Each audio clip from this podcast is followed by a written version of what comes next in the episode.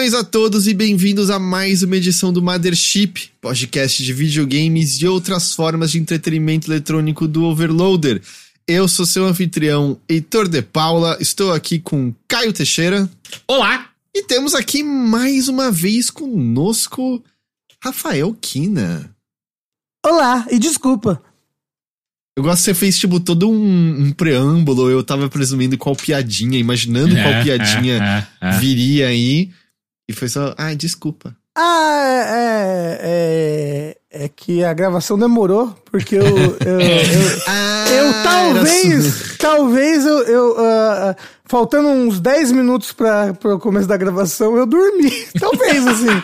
Mas isso é só uma hipótese só. Você viu quando a, a, a vida da pessoa tá ganha, né? Puta Ah, que pariu. Seis e meia da tarde. Deixa eu tirar um cochilo aqui. Rapidão. Ah, poxa!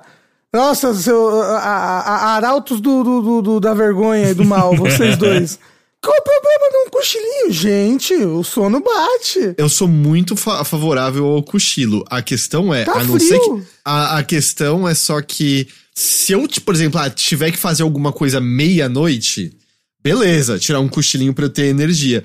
Mas se é um dia normal, porra, cochilinho seis da tarde é só pra me ferrar à noite completamente, completamente. Então, Heitor, Heitor de Paula, é, tem um negócio que eu não sei se você sabe, talvez até seja parte do assunto do podcast. Chama Zelda Tears of the Kingdom. tá, aham, Né? Já ouvi falar. e o meu horário de sono tá completamente virado por causa desse Ah, é? jogo. É, eu fui dormir sete da manhã. Que isso? Exato. Eu tava Aí acordando. Eu, acordei aí eu às acordei sete. hein? meio-dia. Aí eu falei, é isso, hoje eu vou arrumar meu horário. Ah, tá assim. Eu dormi pouco antes do podcast. Então talvez ainda dê. Engraçado, eu, eu tô jogando bastante Tears of Kingdom. Ele não me pegou dessa maneira. Eu não tô, não, não fiquei jogando madrugada dentro. Não, não senti, sabe, esse fervor assim de meu Deus, eu não posso parar de jogar. Eu, eu parei, fui tirar uns cochilos, dormir normal e tal. É, mas, bom, deixa eu introduzir direito. Rafa, quem é você? É, meu nome é Rafael Kina, eu faço parte de um podcast que chama Jogabilidade. A gente tá no Spotify, nas outras todas as coisas aí pra você ouvir. E nas redes sociais, arroba jogabilidade. E a gente fala muito sobre videogames, é isso aí. É isso aí, então. Tirado isso do caminho. Rafa já deu a letra. Eu só joguei também um monte de Zelda. Você chegou, você não jogou, Teixeira? Infelizmente não, não tive chance. Mas relaxa, relaxa, que eu joguei Phoenix Immortals Rising, então eu tô Ah. preparado pra essa conversa. É Immortals Phoenix Rising. É, você gosta tanto que não lembra o nome. O que importa é a obra, não o título É dela, ok? É isso aí, eu, é isso aí. Eu adoro The Zelda of Legend. Sou muito fã de, de Link, Zelda. É, mas sim, é, sexta-feira passada saiu The Legend of Zelda Tears of the Kingdom. A gente mencionou isso, mas o Rafa tá no mesmo bonde, né? A gente não jogou antes do lançamento, a gente esperou, comprou o jogo bonitinho. No caso, eu recebi da Nintendo. Mas digo, não não temos aqui impressões de secretamente estamos jogando há duas semanas, como, sei lá, talvez uns podcasts aí que você ouça. Tem umas pessoas assim, não sei. Nossa! Nossa! Agora o veneno mesmo, né? escorreu! Nossa! Habla mesmo, né? Mesmo? Habla, Heitor!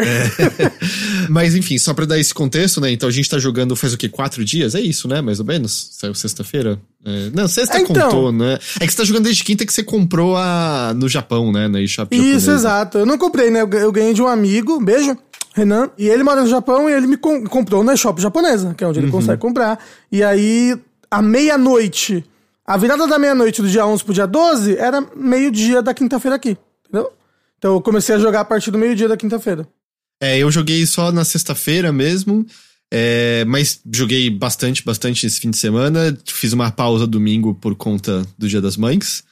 É, mas Ah, foi, eu tipo, também. então, o pior, eu acho que foi. Eu encontrei o, o Luca no, no domingo anterior, né? Ao Dia das Mães e também o último domingo antes do lançamento de Zelda. E Isso. teve eu algum- também, a eu gente- tava lá, não Você sei se você tava, lembra. então, você tava lá, mas digo, é que foi alguma coisa que eu tava conversando com o Luca nessa hora, É. que estavam falando, né, de comemoração de Dia das Mães e tal. E eu acho que o Luca teve uma conversa com a sua mãe, Rafa, que foi tipo, ah, e o Rafa vai vir aqui, tá com a família, e acho que a mãe do Rafa respondeu. Ah, eu acho que ele não vai aparecer, não. Eu acho que ele nem vai aparecer. Foi, foi esse nível? Você nem apareceu Não, pra dar pô, oi pra- eu fui lá almoçar, né? Almoçou em 20 minutos e saiu. Beleza, valeu, obrigado. Tears of the Kingdom, continuação direta de Breath of the Wild, né, de, de 2017. Cinco anos depois, estamos aí com, com a continuação dele.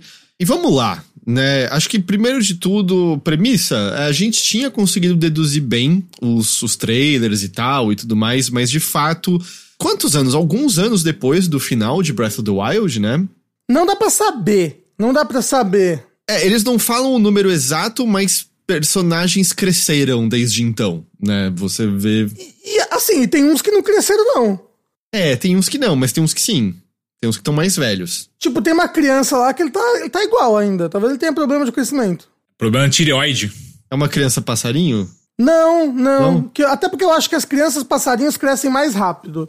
Eles Ele- vivem menos? Eu sei que os Zoras vivem mais de 100 anos. É, então, mas eu, eu acho que os ritos vivem menos? Não Os sei. itens vivem menos? Agora vive, agora acabei de inventar essa lore. Talvez eu tenha sonhado com isso. Fonte, me veio em um sonho. Mas enfim, é algum, algum tempo depois do final de Breath of the Wild, uma nova, uma nova confusão acontece, né? Zelda e o Link vão investigar algo nas profundezas abaixo do castelo de Hyrule, né? É isso? Isso. É, e encontram uma. um- referências ao Rei Demônio, encontram uma múmia esquisita. A múmia corrói, destrói a, a espada mestra, sobra só o cabo, basicamente. Ferra um braço do Link e a Zelda desaparece. E aí, nesse processo, o Link desperta numa ilha do céu, entra em contato com resquícios da civilização Zonai. E aí, basicamente, o que você tem ali é meio, ok, Link, a Hyrule tá esquisita desde o que rolou lá embaixo, quando você tava lá com a múmia. Tem umas ilhas que a gente tá vendo no, no céu, algumas estão flutuando, outras ruínas caíram em pedaços da terra, as cidades estão em desarranjo, e a única coisa que a gente sabe é que a Zelda falou pra você, Link, me encontra. E é isso. E aí você parte pro mundo fazer as coisas na ordem que você quiser. Mas esse é o, essa é a premissa, certo? É, sim, eu diria que sim. E, e meio que depois de você ganhar os poderes novos, né, que estão neste braço novo do Link, você tem essencialmente a mesma estrutura do, do Breath of the Wild de você pode ir resolver os problemas do mundo na ordem que você quiser. A única coisa que não tá clara pra mim, porque eu não fui tentar, é se dá pra ir terminar direto, que nem tipo você podia já matar o Ganon direto no Breath of the Wild. Eu, Então, eu acredito que não, porque você nem sabe a localização dele. É, talvez, de- talvez você, como jogador, se você tiver um certo conhecimento, tenha algo que você possa fazer, mas assim, diferente do Breath of the Wild, que logo no começo, acho que literalmente a primeira missão, ou das primeiras missões, é derrote o Ganon, e você É. pode ir pra ele, só que você, né, a não ser que você tenha treinado muito, você não vai é, ter força nenhuma pra derrotar ele, você já podia completar isso de uma vez.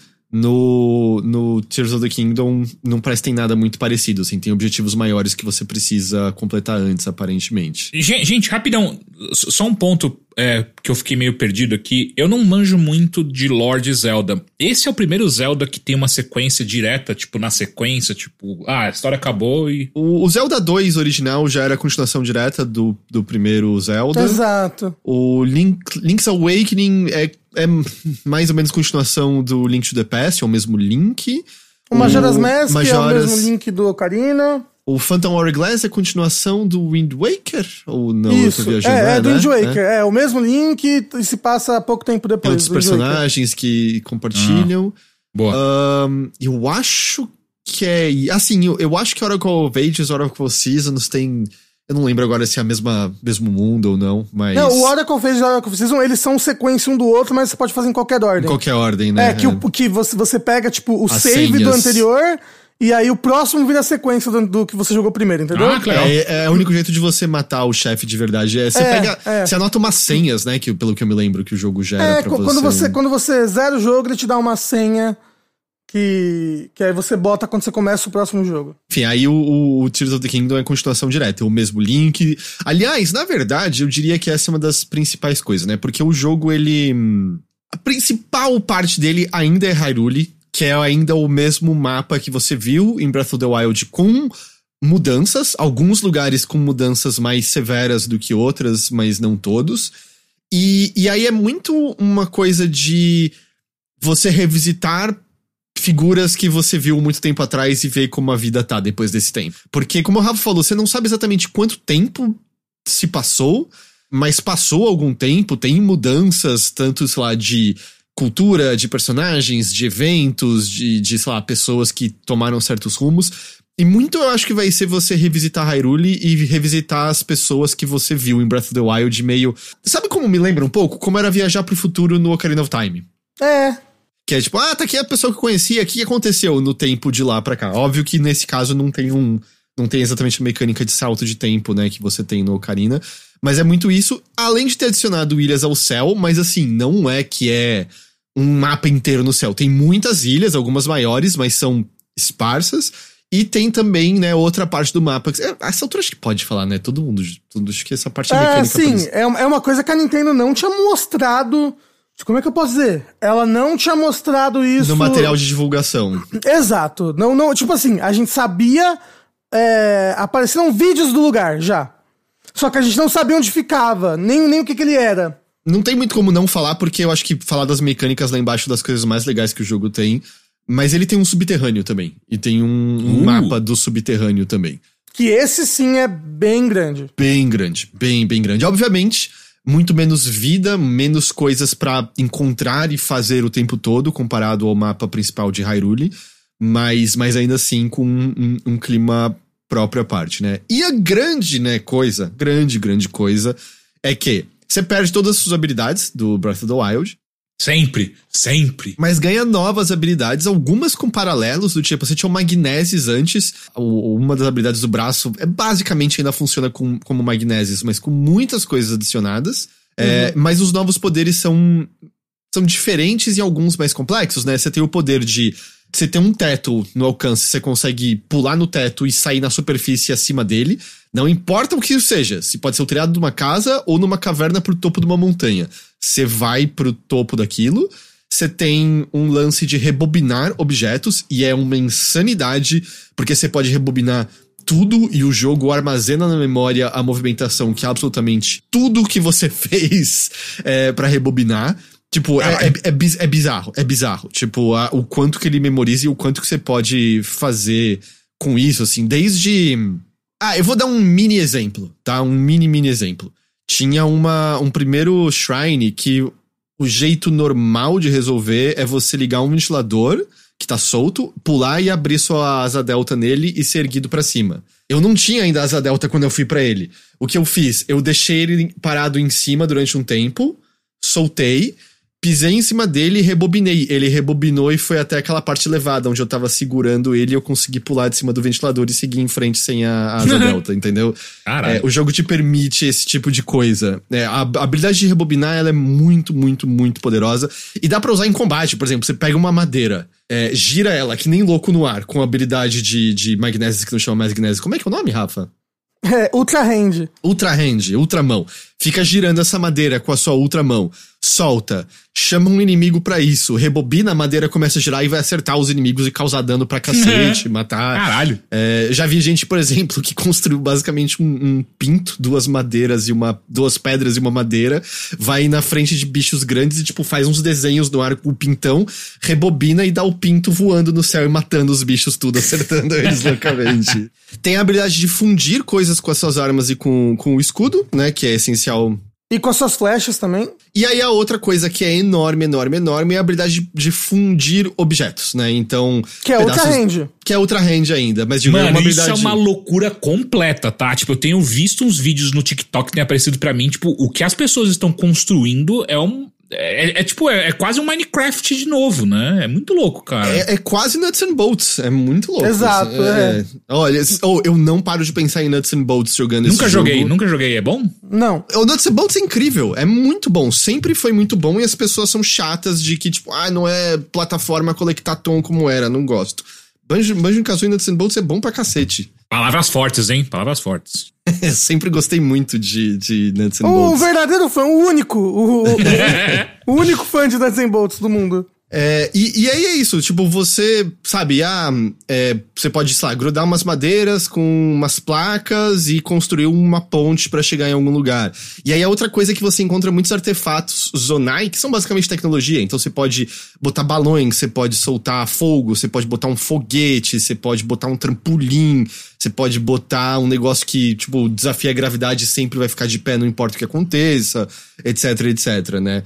E, e, isso é uma brincadeira muito vasta do que você pode fazer dentro do jogo, né? Imagino que essa altura todo mundo já viu é, o robô com pinto de fogo, os tanques uhum. loucos, a pessoa que crucificou um Kokiri e saiu cavalgando com ele crucificado numa É o Korok, ok? Um Pelo Korok, amor de Deus. Um Apesar de que o Kokiri e o Korok são a mesma entidade, mas o Coquinho é uma criança com aparência humana. É pior, eu acho. Tem o cara que fez os espetinhos de Korok, né? Girando eles no fogo lentamente. Espetinhos de Korok. Ele grudou vários numa torona, pôs fogo embaixo e pôs um negócio que eles giravam lentamente, assim, como Não, se tivesse... Aí, ele, ele, fez várias versões disso. A ah, versão, é? a versão 3.0 é uma loucura, inclusive. Ele fez toda uma engenhoca, uma máquina que eles rodam, pegam fogo de todas as direções. É muito louco. e essas habilidades estão ao seu alcance o tempo todo, óbvio. Você não pode grudar com toda e qualquer coisa. Normalmente são objetos grudáveis que grudam em si, sabe? Ou é, dá pra é ser tipo, tu, tudo que está solto. Porque, por exemplo, eu, eu, não posso grudar nada na parede, entendeu? Que a, a, a, parede, ela, ela não está solta no mundo, ela, ela, ela não está sendo calculada pela física, sabe? Tirando exceções pontuais, do tipo, você não pode grudar uma pessoa, mas um Korok você pode, os específicos. Mas coloca na pessoa. Não, não, não, não, não. Então, você não gruda o ah, Korok. É, é, a mochila, tecnicamente. Exato, é porque okay. o Korok tá usando uma mochila gigantesca e você gruda a mochila dele nas ah, coisas. Ah, olha só. Você pode pirar de umas maneiras insanas com isso, certo? Não, o, o limite de como você pode pirar com isso é quando você liga objetos do Zonai você tem que ter bateria para eles funcionarem, e tem maneira disso tudo ter bastante, bastante bateria. Tem maneira de ter bateria infinita, inclusive. É. É, tipo, tem, tem um item que você consome que te deixa com bateria infinita por um tempo. Não, peraí, porra, não é infinita, né, caralho? Mas assim, se você tiver um 100 desses itens, você pode ficar por bastante tempo. É, é igual, é igual, tipo, cara, gasolina não é infinito, mas se você tiver um posto na sua casa, é infinito para você. Então, exatamente. O infinito é só um conceito. E, e eu tenho uma pergunta, porque, por exemplo, eu já. É, você tem os calabouços principais, meio como as bestas divinas, a gente já fala mais deles. E eles estão todos no céu, né? Ou pelo menos os dois que eu fiz estão no céu até agora. Dá para eu fazer uma máquina boa o suficiente que me leva direto para esses calabouços, então? Não faço a menor ideia. Eu sei que o Sushi falou que ele tava explorando um, um, lugar e foi explorando, explorando, explorando, explorando quando ele ativou uma cutscene e entrou em alguma coisa, sabe? Então, hum. talvez dê para você pular etapas da história, mas eu acho que ia ser estranho, porque eu só fiz um do, do, do da, uma das dungeons do Qual jogo. Qual que você fez? A de Ibra Mountain. Que é, que é a que o jogo meio que quer que você faça primeiro, assim, né? É, essa é dos ritos. Isso, a dos ritos. Fiz, é. eu, fiz, eu fiz esse e fiz dos. Eu fiz primeiro do Zora e depois eu fiz dos, dos ritos. E, tipo, eu acho que não ia fazer sentido na história, porque tem, tem um desenvolvimento ali na história com o que você faz, um desenvolvimento de um certo personagem, e eu sinto que, que se você fosse de alguma maneira entrasse ele direto, você não ia conseguir. Até, até porque você precisa. Da, da, de uma certa habilidade pra exato, poder. Exato, Você não ia exato. conseguir resolver o calabouço, eu acho que é isso. É. é. A não ser que fosse algo tipo, se você chega no calabouço, é meio. Oi, estou aqui, sabe? É, ah, mas, é... mas. Oi, estou aqui, mas eu não aprendi a minha lição que eu deveria aprender antes, uhum, entendeu? É. Por isso que eu acho que ia ficar estranho. Sim, sim, é, não, e até pra história que eles estão cantando, porque. Hum, até é uma coisa que eu, eu vi tematicamente nos dois calabouços que eu fiz e eu vi em outros aspectos do jogo, em que se Breath of the Wild era um jogo que tratava muito de cuidar de antigas feridas, sabe? Fechar, deixarmos antigas feridas cicatrizarem.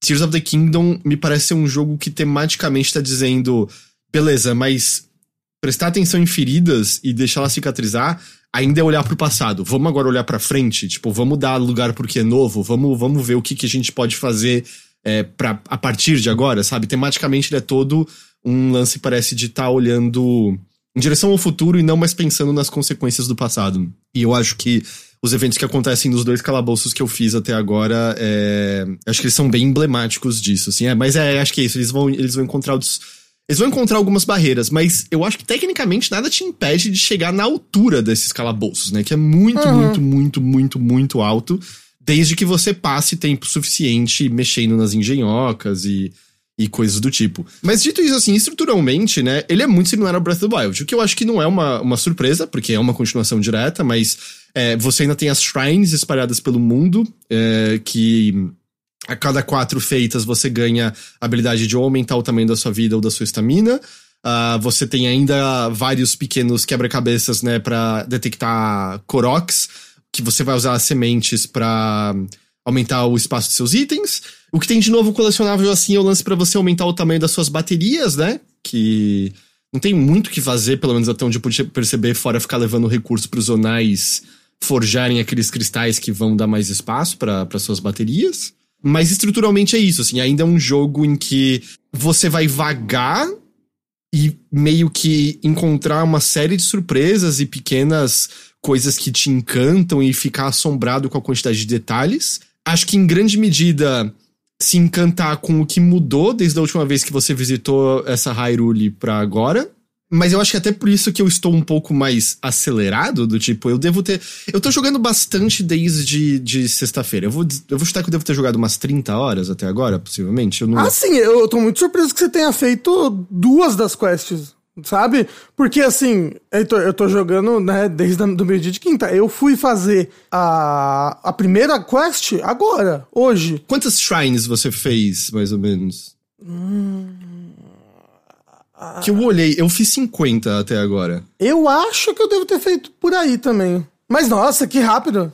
Eu acho que tem duas coisas. Um, o mundo é muito menos misterioso agora do que era antes. Né? Eu acho que. Você conhece aquelas coisas lá. É muito mais. Não é então, você conhece, mas eu não sei o que, que eles fizeram, Heitor.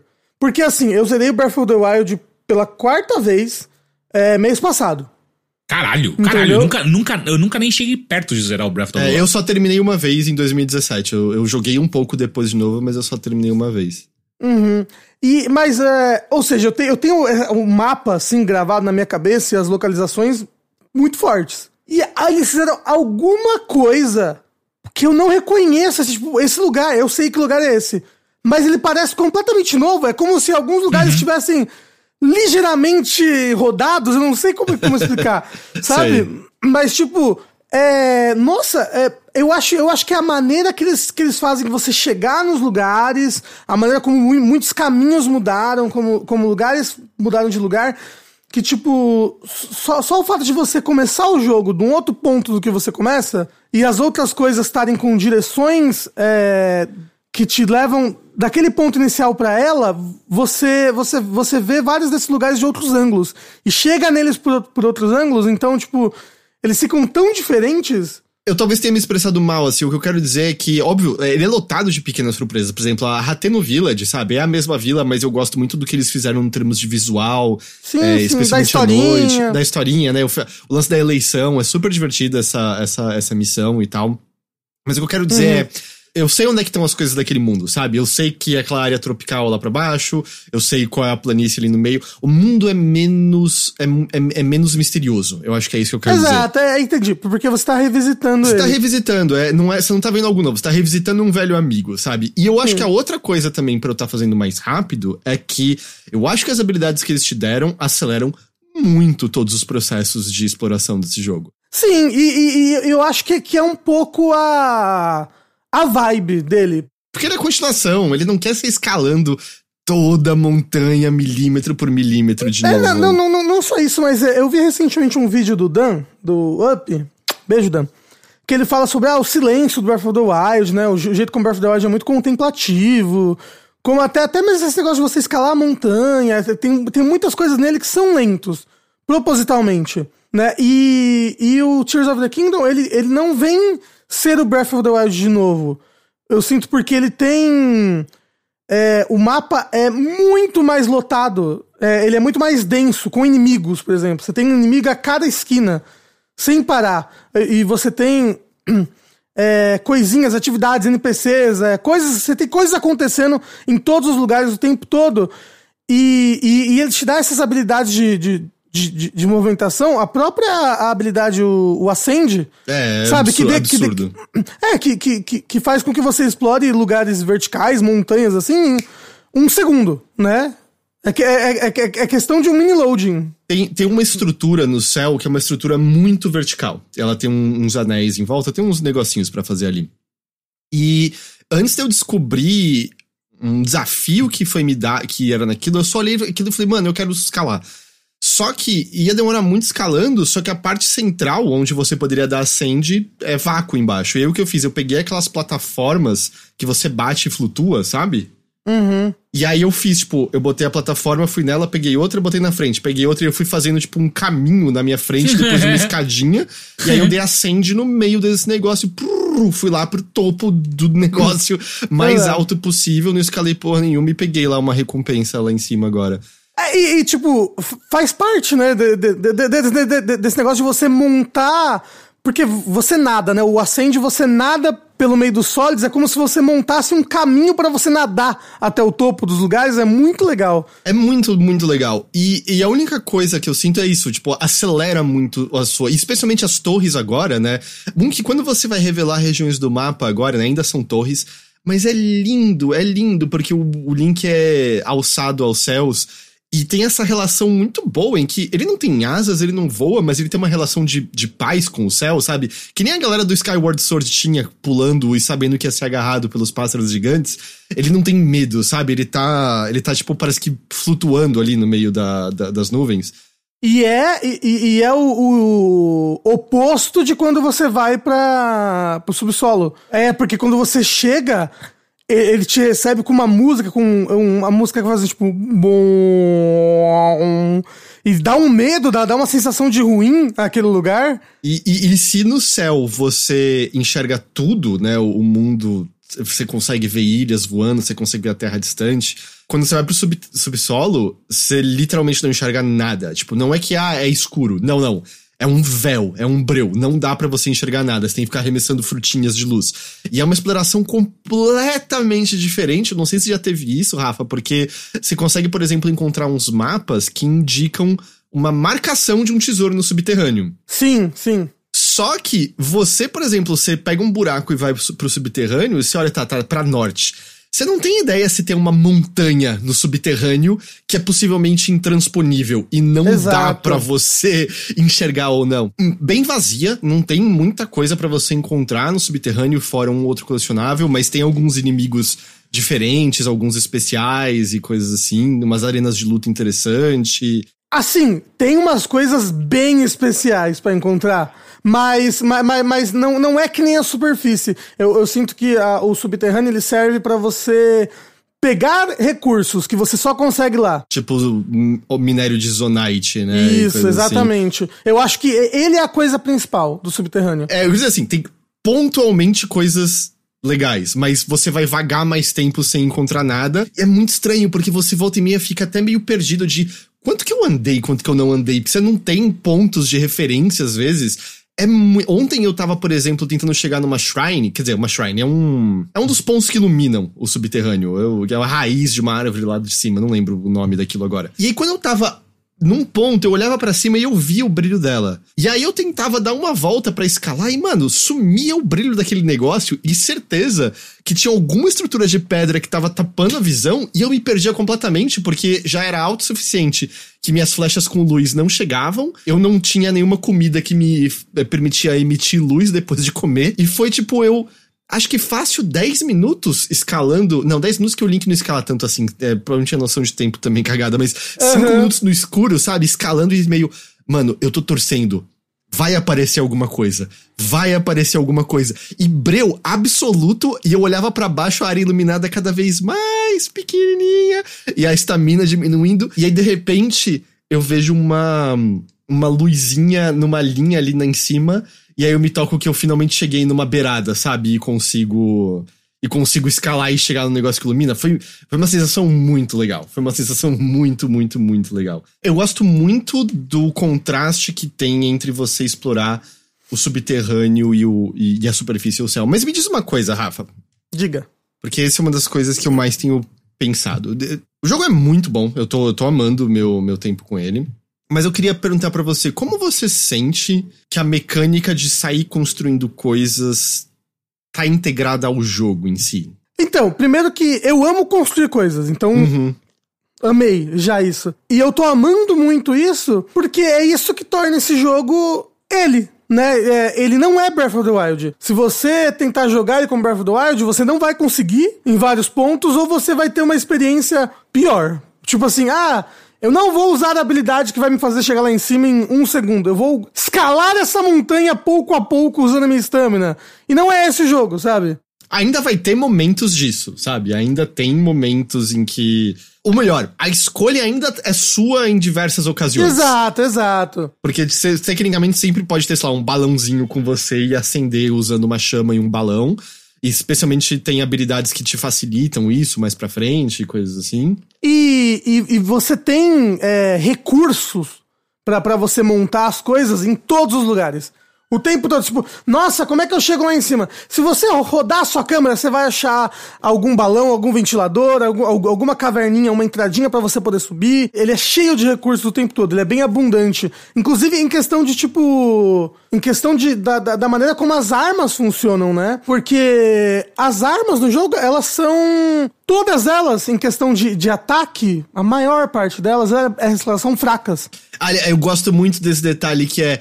Ah, vocês não gostavam que as armas quebravam no Breath of the Wild? Ou, quando deu essa merda aí com o Link lá, todas as armas do mundo corroeram. Todas são uma merda e vão quebrar em dois segundos agora. Eu, eu adoro, eu adoro isso. Você não gostava? Bom, tá pior ainda. Elas vão quebrar mais ainda agora. No final tem um shout-out Caio Teixeira, né? Não é possível. Não, não, não, não. É, Mas- mas, mas, mas- o negócio é. Agora você tem a habilidade de fundir as coisas. Então, é, seja tu sua própria arma. Não. Monte tu sua própria arma. Entendeu? Ah, todas as armas, ela- ela- elas são. Elas estão enferrujadas, elas estão ruins, elas estão corroídas. Porque vo- você pega qualquer arma e aí você junta com coisas no seu inventário, com coisas que estão ao seu redor, e aí você monta alguma coisa a partir delas. Então, tipo, eu preciso de um martelo.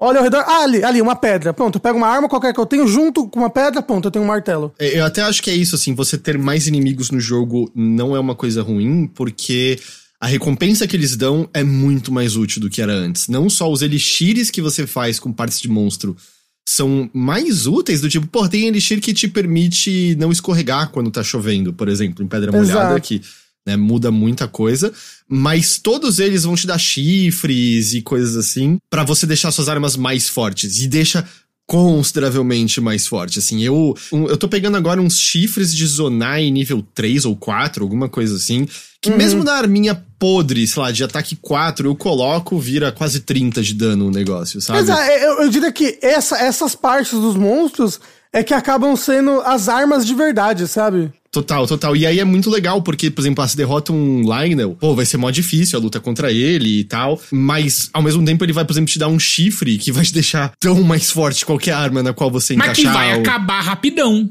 Então, né? mas Não, essas não. feitas duram bem, bem mais. É. Elas ainda vão quebrar, mas elas duram bem mais. Ah, peraí, as armas que você faz, elas duram mais do que armas Quando você normais? funde duas coisas, elas duram mais.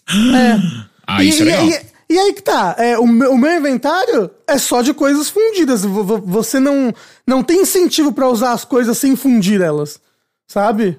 Ta- Talvez alguns escudos, se você quiser que eles, que eles deslizem melhor, você não funde eles, né? Porque se você funde uma pedra no seu escudo e você tenta deslizar com ele, você vai, é, você vai tudo picar e, e cair. Mas ao mesmo tempo você pode ter um escudo que já é um trenó.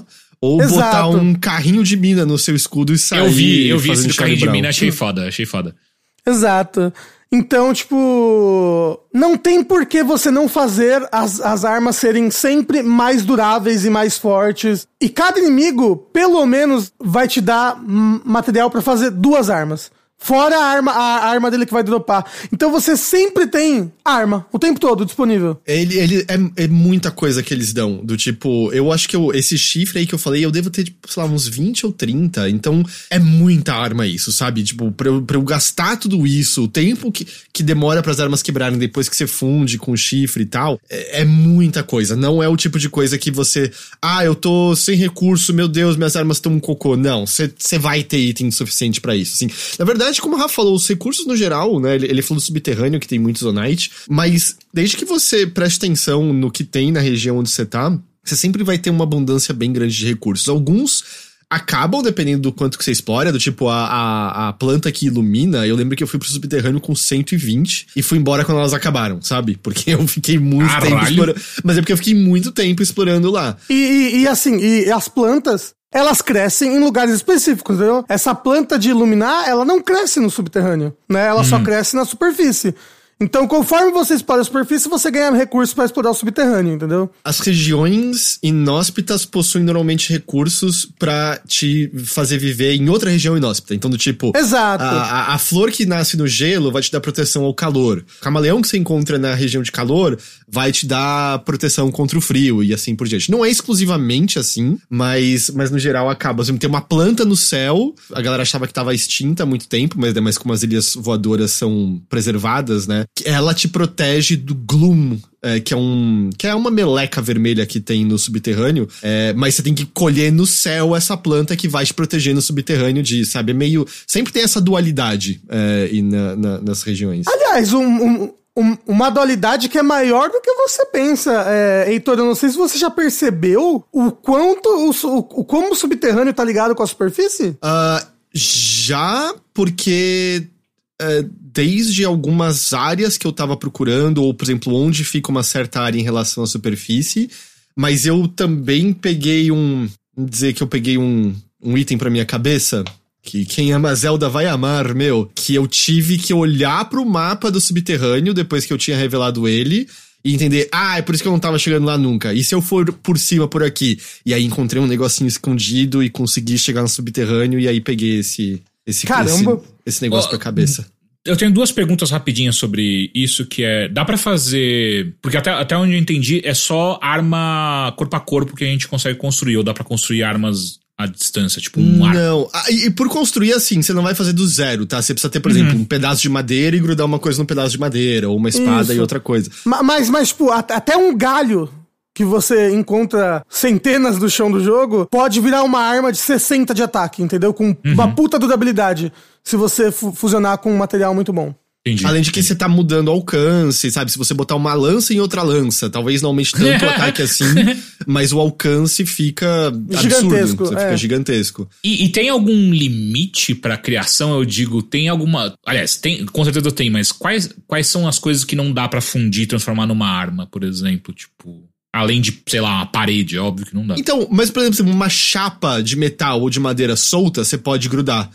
E, Hum. e aí, tipo, vira um negócio que faz vento e empurra os inimigos pra longe, por exemplo. Ah, Pedra, você pode juntar minérios preciosos, você pode juntar pedaços de bicho, você pode.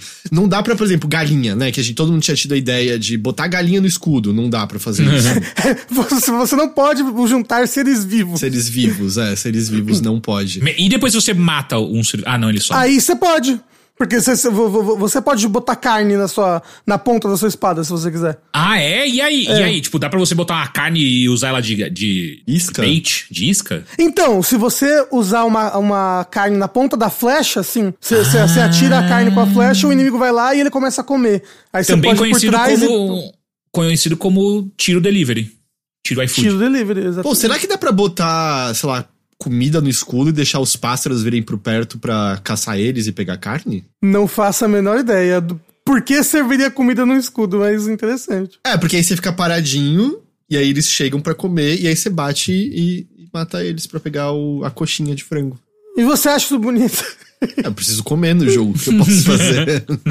Mas sabe, você pode fazer. E você pode fazer coisas que estão só pra te ferrar. Você mesmo tinha visto no TikTok de bota um barril explosivo na sua arma, bate, vai explodir na tua mão e você vai morrer, Exato. provavelmente. Tem limite, claro, só dá pra fundir uma arma com alguma única outra coisa. Eu não sei se Tá. tem upgrade dessa habilidade depois e permite mais coisas. Eu acho que não, porque já é um milagre a maneira como ela funciona, sabe? E, e quanto assim, construtos maiores, de verdade, eu acho que o limite é a taxa de quarto do jogo, né?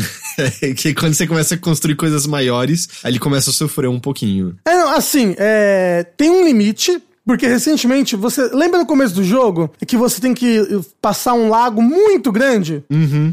É, é, é um lago que Não é aquele que, que o Alnuma mostrou, é um antes dele. Que é um lago bem, bem, bem, bem, bem grandão, assim, aberto, assim, em cima, sabe? Que tem uma cachoeira bonita. Sei. É, um moço falou, eu vou fazer uma ponte. E ele fez uma ponte, indo de um lado até o outro do lago, gigantesco. Quando ele foi tentar botar um, um tronco, sei lá, o tronco de número 40, é, o jogo falou, você não pode mais grudar coisas nesse objeto. Porra. Entendi, entendi. Então, limite 40.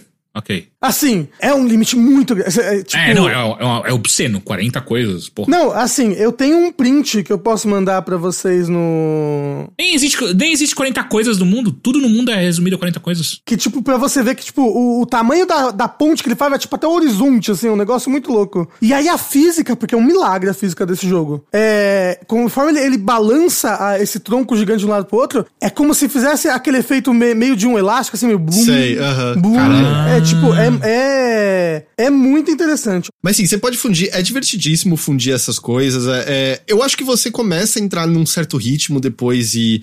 Acho que você experimenta um pouco menos, até porque nem tudo. Eles permitem muita coisa, nem tudo tem utilidade prática, né? Então, por exemplo, flecha, coisas que você. Porque você pode fundir na flecha que você vai disparar, né? Então, coisas que você vai usar direto, por exemplo, é, sei lá, flecha com a luz, a planta da luz. Talvez flecha com um negócio de, de fogo pra queimar uma planta. Você pode arremessar com a mão só também, mas a flecha com bomba, né? Porque a bomba. Ela, a bomba é uma das poucas coisas que não é tão farto assim de recurso, É, mas porque verdade. ela é realmente útil, né? Ela é muito, muito forte. Porque a bomba agora voltou a, a Flower Bomb, né? Que era algo que tem desde sei lá quando. Desde o Ocarina, Ocarina, acho. acho, é. desde o Ocarina. Então, então a bomba é uma planta também que você pode fusionar nas coisas. Você pode até cozinhar. Apesar de não, não ser recomendado, eu acho. É. Então, assim, é- esses são as grandes mecânicas que você tem pra explorar o mundo, além, é claro, das coisas, né, de... Ah, você tem o, o, o seu, a sua asa delta, né, que permite você flutuar no céu por, por muito tempo. Você pega algumas outras habilidades no decorrer do jogo, né, que nem rolava no Breath of the Wild também. E, e tá sendo delicioso explorar esse mundo, assim, porque eu acho que ele, ele ainda tem esse clima meio indescritível, meio assim de. Eu acho que é um mundo que parece menos solitário agora do que parecia no Breath of the Wild, como o Rafa tinha, tinha falado, mas ainda, ainda é muito você mais vendo a natureza de Hyrule e meio que a flora e fauna local do que. Do que civilização, do que outros ilianos, né? Ou outros seres sencientes. Ainda é uma jornada, é, se não solitária, só em vários momentos. É, é, é um tipo de coisa que outros jogos de mundo aberto eu não sinto isso, sabe? É um negócio que a gente falou na época do Elden Ring, de proporcionar esse sentimento de mistério, esse sentimento de você indagar o que, que eu tô pra encontrar. Essa, essa coisa de às vezes você encontrar coisas que você não tem a resposta naquele momento e não tem nada indicativo do jogo dizendo pra você isso aqui você precisa fazer algo com outra pessoa, é meio lá pra frente você descobre, ou você vai ganhar algum conhecimento e vai voltar ali atrás e vai ter isso. Uma, uma coisa que eu achei divertidíssima que ele permitiu foi que eu parei numa ilha voadora e tinha um texto é, que eu não não sabia ler. Era numa língua que eu não conhecia. E eu não tinha, eu não tinha encontrado nenhuma quest relacionada a isso. Nada, nada, nada, nada. E eu pensei, ah, eu vou tirar uma foto desse texto. Vai que eu posso mostrar pra uma pessoa depois. Só que o jogo nem apareceu o prompt, sabe? Que quando você vai fotografar coisas pra botar no catálogo, ele aparece o nomezinho da planta do monstro, ele não mostrou prompt nenhum. E eu fiquei, Heitor, seu idiota. Tipo, tirar foto do texto, que ideia imbecil, mano. Isso nunca vai dar certo. Pois dito e feito, lá na frente eu encontrei um NPC que falou: Você tem uma foto do texto? Eu traduzo pra você. E aí ele traduziu, sabe? e o jogo deixou eu, eu pegar essa foto antes, mesmo quando nada tinha sido indicado que isso ia, ia funcionar de alguma forma. Assim, é, é, é muito gostoso e. Por mais que eu ache tentar entender a timeline de Zelda um esforço fútil, né? Até porque nem, é nem como se a Nintendo tivesse essas, essa ideia bem definido. Mas a trama contida no Tears of the Kingdom, ligada ao Breath of the Wild, por mais que eu acho que eu já tô no ponto que ele, ele já revelou bastante coisa, eu, eu acho que ela tá intrigante e divertida de uma maneira que eu tô curioso pra entender, assim, quais. qual o significado de certas coisas que eu tô testemunhando ali. Eu tô com várias teorias de lore. Heitor, várias teorias de, de timeline de Zelda, porque eu, eu adoro a timeline de Zelda, a, lore e tudo mais, então eu tô, eu tô com várias teorias interessantes que eu não, não vou compartilhar por questão de spoiler, Aham. né? Mas. Mas eu tô, tô amando muito a história. E eu acho, Heitor, que você tá falando da, da, de você estar tá sozinho, eu acho que a, a lição de vários momentos é que você não está sozinho. E você, você completou um calabouço, né? Completei, então. É menos sozinho do que antes. É isso que eu quero dizer. Não é solitário, mas é por vezes só, sabe? É ainda um mundo vasto, ainda um mundo. Mas sim, eu, sim, eu, eu acho que na verdade aquilo que eu falei, né, do tema antes de estar tá olhando para frente, em parte eu também sinto que tem um lance meio de ou oh, o povo de Hyrule se unindo, as várias espécies, as, as várias tribos, seja lá como eles se, se denominam, se juntando para pensar um problema e quase meio. Ou não dá para contar o Link só como único herói. Tem outras pessoas morando nesse, nesse mundo aqui também. Aí tudo bem, ele é o, né, o. Chosen One. O Chosen One. Apesar que eu gosto muito que até agora as pessoas só se referem ao Link como o espadachim. Ah, o que, que ele é? Ele é muito bom usando a espada. Não, peraí, porra, o cara tem a capacidade de nadar por sólidos, ele tem a capacidade de misturar qualquer porra com a arma dele e ele é o espadachim e não o Bob o construtor? Mas é, é porque ele é o espadachim da Zelda, né? Ele é o. O guarda-costas, né? O, é, cava o, o, cavaleiro que protege. O cavaleiro da Zelda, é. Não, peraí, ele tá muito mais próximo de um, de um marido de aluguel do que de um espadachim, pelo amor de Deus, cara. Porque acho que se as pessoas falassem, é, o Link, o marido de aluguel da Zelda, não é tão impactante, eu talvez seja. Porra, né? porra, caralho! Outra, vamos, vamos respeitar viúvo, ok? É, viúvo? Não, quase viúvo, né? Não exatamente viúvo, mas. Isso é um spoiler do... pra mim, ok? Coração do Link. Ah, saiu em 2017. No, no Coração Entendi. do Link pertence a outra Pau no pessoa. meu cu, beleza. Só é isso. Mas eu sinto que tem um pouco isso, sabe? De ou oh, é, não, não é o Link sozinho tentando resolver as coisas. Hyrule inteira, sabe? Tá tentando descobrir, tá tentando ajudar a coisa, ajudar a gente a superar esse problema, porque isso é uma coisa, em Breath of the Wild eu sinto que o que as pessoas tinham era resignação. Exato. Mano, faz 100 anos que tá esse negócio parado ali, não tem jeito, e aí de fato o Link é a figura, né, que desperta depois do, do sono profundo, e traz transformação, né? E, e, traz transformação no diálogo com o passado, né? Como eu falei, é, curando os ferimentos do passado. Esse novo, como eu sinto que ele tem uma visão mais pro futuro, eu acho que tem justamente as pessoas meio. Ó, oh, não dá para deixar os outros resolverem o problema. Todo mundo tem que fazer alguma coisa junto de alguma forma. E isso tá muito interessante. Eu tô gostando demais como isso tem aparecido no jogo. E, e eu, e eu, eu, sinto que é algo também que eles que, que conversa muito com a evolução mecânica do jogo em várias coisas. Sabe? É a, a evolução de do, do, da inteligência do, do, dos NPCs, do comportamento dos NPCs, sabe? Porque assim, o Breath of the Wild é muito impressionante o, a quantidade de NPCs que tem e, e, e o quanto eles, eles, eles, eles têm, tipo, conversas ou, ou como eles agem em situações específicas, sabe? De chuva, quando eles estão sendo atacados, sabe? To, uhum. Todo NPC tem isso, só que eu sinto que no Tears of the Kingdom tem muito mais NPC e umas interações assim, tipo, nossa, eu acabei, eu, eu, fui, eu fui no estábulo dormir antes de falar com esse NPC. Quando eu fui falar com ele, ele falou: E aí, dormiu bem? Sabe? Tipo, ele reconheceu que, que, eu, que eu dormi antes de falar com ele. Sabe? Tem. Os NPCs falam muito do clima, das coisas. Tipo, eles têm é, muita fala situacional. É, é, é muito curioso. Isso, isso deixa o mundo muito vivo. E o fato que deixa o mundo muito vivo também é o fato de que os NPCs. Tem muito NPC andando, sabe? Se aventurando e, e fazendo coisas por aí. Você não achou que o rosto dele está bem melhor também agora comparado ao Breath of the Wild? Me parece que tem é mais detalhado, mais expressivo, alguma coisa assim nos rostos está me agradando mais do que no Breath of the Wild. É, eu, eu sinto que talvez sim. É porque o, o, o Breath of the Wild, ele tem, ele tinha a limitação do Wii U, também, né? É, não tem o lance que é tudo feito com Mi, não é? Basicamente o rosto dos personagens. É, é, é, eles têm um sistema que transforma os Mis, é, o rosto dos Mis que eles fazem em NPCs para dentro do jogo. Né? Tanto que, se eu não me engano. Acho que o pessoal até consegue, tipo, criar um NPC novo no Breath of the Wild, sabe? Hoje em dia. Hoje pessoal, em dia eu lembro quando isso O pessoal do mod, sabe? Aham. Uhum.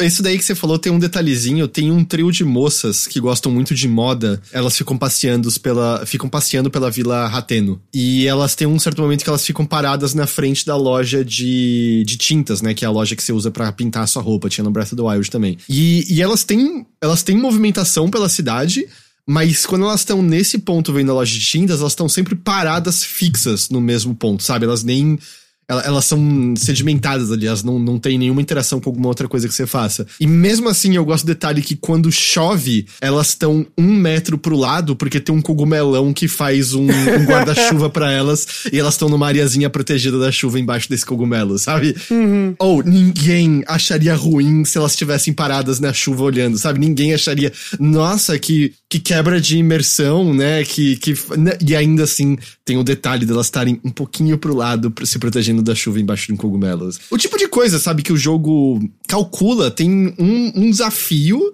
que envolve queimar algo e está chovendo, e você pode fazer um telhadinho só pro pedacinho específico que você quer queimar. E ele vai queimar aquele pedacinho específico e vai dar certo. Não, exato. Você pode criar uma cabana para se proteger da chuva. para poder, pra poder fazer uma fogueira. Isso é muito. É, você pensar que está rodando num celular de 2016 isso é muito uhum. louco! E, e, outra coisa, né? Eu tô presumindo, porque, por exemplo, no Breath of the Wild descobriram que quando você pegava um item com magnésio, levantava ele e fazia sombra é, pro Link, você se protegia do sol. Então você podia andar uhum. pelo deserto quente sem problema. Eu tô me perguntando, mas eu, eu, imagino que eu consiga fazer um caminho com teto e vagar pelo deserto, me proteger do sol, possivelmente? Será que dá para eu me proteger dessa maneira, assim? Peraí, você tá falando na vida real? Toma cuidado. é, é, não, eu, com certeza, porque esse sistema da sombra ainda existe, sabe? Então, tá, tá, talvez você consiga fazer uma máquina que te leve pelo deserto com uma cabaninha em cima, assim, para você não tomar sol. Uma coisa que eu queria comentar né? Eu, eu queria muito ouvir, Rafa, como você está sentindo em relação a isso. E, eu, uhum. e é um sentimento misto que eu tenho. E eu, eu quero reiterar isso. Eu tô amando Tears of the Kingdom. Eu já tô bem certo que eu gosto consideravelmente mais de Breath of the Wild. E em parte até porque, né, Breath of the Wild era o frescor, era a novidade, né? Esse jogo, ele, ele tem muito menos surpresas nesse sentido, né? Mas a principal motivo, eu ando pensando sobre isso, é... Eu sinto Breath of the Wild um jogo mais coeso eu sinto que tudo que tinha ali nele tinha um uso claro e eu interagia com boa parte do que ele tinha ali a oferecer. Eventualmente, claro, você cai nos seus maneirismos, você começa a ver as coisas que funcionam mais, né? Você pega esses atalhos. O Tears of the Kingdom, eu senti o seguinte: a área de abertura, quando você tá na, na Ilha do Céu, as primeiras horas do jogo, que, sei lá, para mim, pode durar mais que isso, pode durar menos que isso. Eu acho que para mim foi fácil umas quatro horas. Foi de longe a parte que eu mais gostei do jogo até agora. Por quê? Eu não tinha todos os poderes, eu não tinha é, o, o, paraglider lá, né? O, o negócio de cair lento. E foi a hora que mais foi possível e divertido de pirar no que o jogo tinha. Então, por exemplo, você tá ainda, claro, você ainda tá brincando, vendo os limites do jogo e tal, mas, por exemplo, ah, tinha uma corrente, um, um cabo e tem uns ganchos para você grudar nesse cabo. E aí eu fui e perdi. Eu, eu deixei o, o gancho ir embora. E aí, puta, aí eu fiz um gancho de madeira. E tudo bem, na hora que eu pulei no gancho de madeira eu errei o pulo, mas o gancho de madeira funcionou e deslizou pro outro canto. E aí teve uma hora que eu tava num lugar e o caminho era descendo por umas pedras ali. Mas eu falei, ô, oh, eu acho que eu consigo cortar essas árvores e fazer uma ponte torta para me grudar naquela pedra ali e pular esse pedaço. E aí eu fui descobrir horas depois que tem um, um, inimigo novo no céu, que é um bicho feito de vários blocos. Legal pra cacete lutar contra esse bicho. Que eu não encontrei no céu. Eu só fui encontrar subterrâneo, porque eu pulei essa luta inteira por conta dessa uhum. ponte de madeira louca que eu fiz. E isso foi foda. Foi foda. Amei cada segundo disso. Mas eu sinto que talvez as ferramentas que são dadas pra gente são um pouco poderosas demais. E tá muito fácil nessas horas agora que eu tô não interagir com mais nada disso praticamente, no sentido de, eu explico, poder passar pelo teto e sair, né, em cima das coisas, ou usar o paraglider pra, tipo, só tomar altura e voar até outro lugar, tá fazendo com que seja muito fácil resolver quase todos os problemas com só os meus poderes, ou só na marra de tipo, ah, eu consigo escalar esse pedacinho, e aí tem uma beiradinha para fora da montanha e eu vou usar o negócio de acender e eu vou lá pra cima da montanha de uma vez. E o próprio lance do paraglider tá, faz com que você não tenha mais que construir praticamente nada que seja uma estrutura para você atravessar algo. Eu acho que isso fica relegado aos desafios com Kokiris. E aí eu tô sentindo que toda a parte de construção. Koroks, não Kokiris é, e aí o que eu ando sentindo um pouco é que toda a parte de construção parece mais relegada a um brinquedo que não dialoga com o jogo maior muito bem. Especialmente em Hyrule, eu acho que não tem praticamente nada para você fazer com construção, fora os momentos em que você diz, vou fazer um robô com uma piroca de fogo. E bom pra caralho, legal pra caralho que dá para fazer isso. Mas, no geral, é meio relegado a manter a placa do cara de pé, que é um negócio que tem um cara com uma placa que ele vai soltar e aí você põe uma estrutura para deixar ela de pé. Fazer coquires chegarem em novos lugares, que pode ser muito divertido, mas eu eu já não preciso de mais espaços, tá ligado? Nesse tempo de jogo, eu lembro que eu tava com 60 sementes, eu aumentei o espaço de tudo que eu podia e eu não tô mais tendo falta de espaço. Ou algumas coisas ocasionais. Entende? Eu tenho sentido como se fosse uma coisa à parte. Eu acho que a maneira como eu colocaria é: eu tô meio decepcionado, não porque a ferramenta de construção é ruim, ela é fantástica, eu acho que ela é meio irrelevante para a maior parte do jogo. A ferramenta de construção, ela é parte do jogo. E eu acho que isso é muito consciente deles, tanto que eles, tanto que eles têm uma habilidade para você construir ainda mais fácil as coisas, porque ele não é um jogo para você, pra, ele não é um jogo que você precisa ser o Bob o construtor para jogar, entendeu? Ele, ele não é um Minecraft, ele não é um Craftopia, sei lá. E eu entendo sabe? que e, e, e ele não quer ser ele, ele, ele te dá essa possibilidade, mas você decide. E eu entendo que dá para você total argumentar que, oh, isso na verdade é uma excelente decisão de design, porque você não tá botando jogadores num gargalo. Você não tá obrigando pessoas a jogarem de uma maneira específica. Mas eu, eu sinto que não há incentivos o suficiente e eu pessoalmente sou favorável a um design que me dá um, um empurrão para eu querer brincar. Volto aqui para Banjo Kazooie Nuts and Bolts. Ai, meu Deus do céu. Não, mas é óbvio, assim, no sentido. Mas é que o Banjo Kazooie é um jogo sobre construir eu, carros. Eu sei, calma, eu ia dar todas essa, essa, tá, essas, tá esses poréns. Ele não é um jogo de mundo aberto, ele é um jogo focado apenas nisso. Ele tem uma estrutura muito mais tradicional uh, de, de fases com missões. Mas daquela estrutura eu me lembro de o quanto que eu tinha que construir coisas variadas e divertidas, sabe? Porque de vez em quando era, ou oh, você tem que chegar naquele lugar, com um carro sem motor. Dá um jeito de fazer uma construção sem motor que vai te levar até ali. Ou agora bate esse tempo, tenta chegar um pouco mais rápido. Ou tenta fazer por esse caminho. Ou tenta fazer só usando essas peças. E você vendo o tempo das outras pessoas, eu acho que você podia ver replay e ver as construções delas e ver o que elas fizeram. Eu lembro que isso foi muito. Foi, é um motivo pelo qual eu amo aquele jogo. Foi muito legal ficar pirando nas diferentes coisas. Eu largamente, eu acho que eu tô usando o lance de fios e tal meio quando é entre aspas mais obrigatório, por exemplo, resolver shrines, que eu acho que são outra decepção. Eu acho que elas estão piores do que elas eram no Breath of the Wild, porque elas parece que são só uns tutoriais de como a física do jogo funciona e não quebra-cabeças de fato. Não, porra. Eles são quebra-cabeças, mas eles sempre estão ali pra te, pra te mostrar possibilidades das suas construções. Mas eu sinto que é a consequência que eles são muito simples no geral. É tipo, olha, essa aqui a gente vai te mostrar como funciona o pêndulo. Aí tem um desafio que você faz um pêndulo básico e depois você faz um, um mais complexo. Eu tô, eu tô meio decepcionado com as shrines, de maneira geral, assim. Quase todas eu tô achando que parece um tutorial atrasado. É, eu não. Porque eu te, teve shrines que eu fiquei bastante tempo assim, tipo, o que eu faço aqui? Eu já construí uma coisa aqui de N maneiras e eu, e eu não consegui fazer. Teve, teve uma shrine que eu criei uma ponte. Eu falei, foda-se. tipo, eu, eu sei que vai ser spoiler, mas você consegue dar um exemplo do que, que você precisava só pra. Ó, oh, eu precisava passar um lago que é um, um, lago. Precisava passar um, um lago que, em que a corrente da água tava vindo contra mim. E eu precisava levar uma bola pro outro lado. E eu tinha madeiras e rodas. A madeira vem do outro lado do lago? Não. Tinha, tinha madeiras do meu lado e rodas do meu lado. É, e aí eu. Porque em vários outros momentos dessa shrine, em três outros momentinhos, eu criei coisas com rodas, entendeu? Eu criei um carrinho para poder passar por cima da lava, eu criei um, um carro que me ajudava a subir um negócio. Aí, tipo, ok. E aí eu, tá, eu, tipo, eu botei a roda na água, né? Com o carro de madeira em cima. E ela não rodou. Então, ela estava rodando, só que ela não era forte o suficiente. As quatro pra rodas. Quebrar, pra superar a correnteza. Exato. E eu pensei, porra, fiquei muito tempo. Aí eu fiz uma ponte. Eu peguei todas as madeiras, todas as rodas, virei de lado, sabe? Consegui fazer uma ponte para passar o negócio com a bola. E aí, depois, eu acordei no dia seguinte e falei. Será que era aquilo? E você sabe aqueles aqueles barcos que eles Sim. têm uma, uma roda uma de roda. pá? É, que é, eram os, os barcos a vapor. Tinha, a galera vai lembrar isso, tipo, do Mississippi, né? É como se fosse um, uma, uma, roda de moinho atrás do barco, é. fazendo tchá, tchá, tchá, tchá, tchá. Exato, eu. Era aquilo eu poderia ter aumentado a superfície é, em que a roda, em que o, que o, movimento estava batendo na água, com a, com a madeira ali grudada na. É, é, é o barco do Mickey Mouse, exato. É, e, e, isso ia fazer mais força contra a água, sabe? E eu ia conseguir. Passei pro outro lado.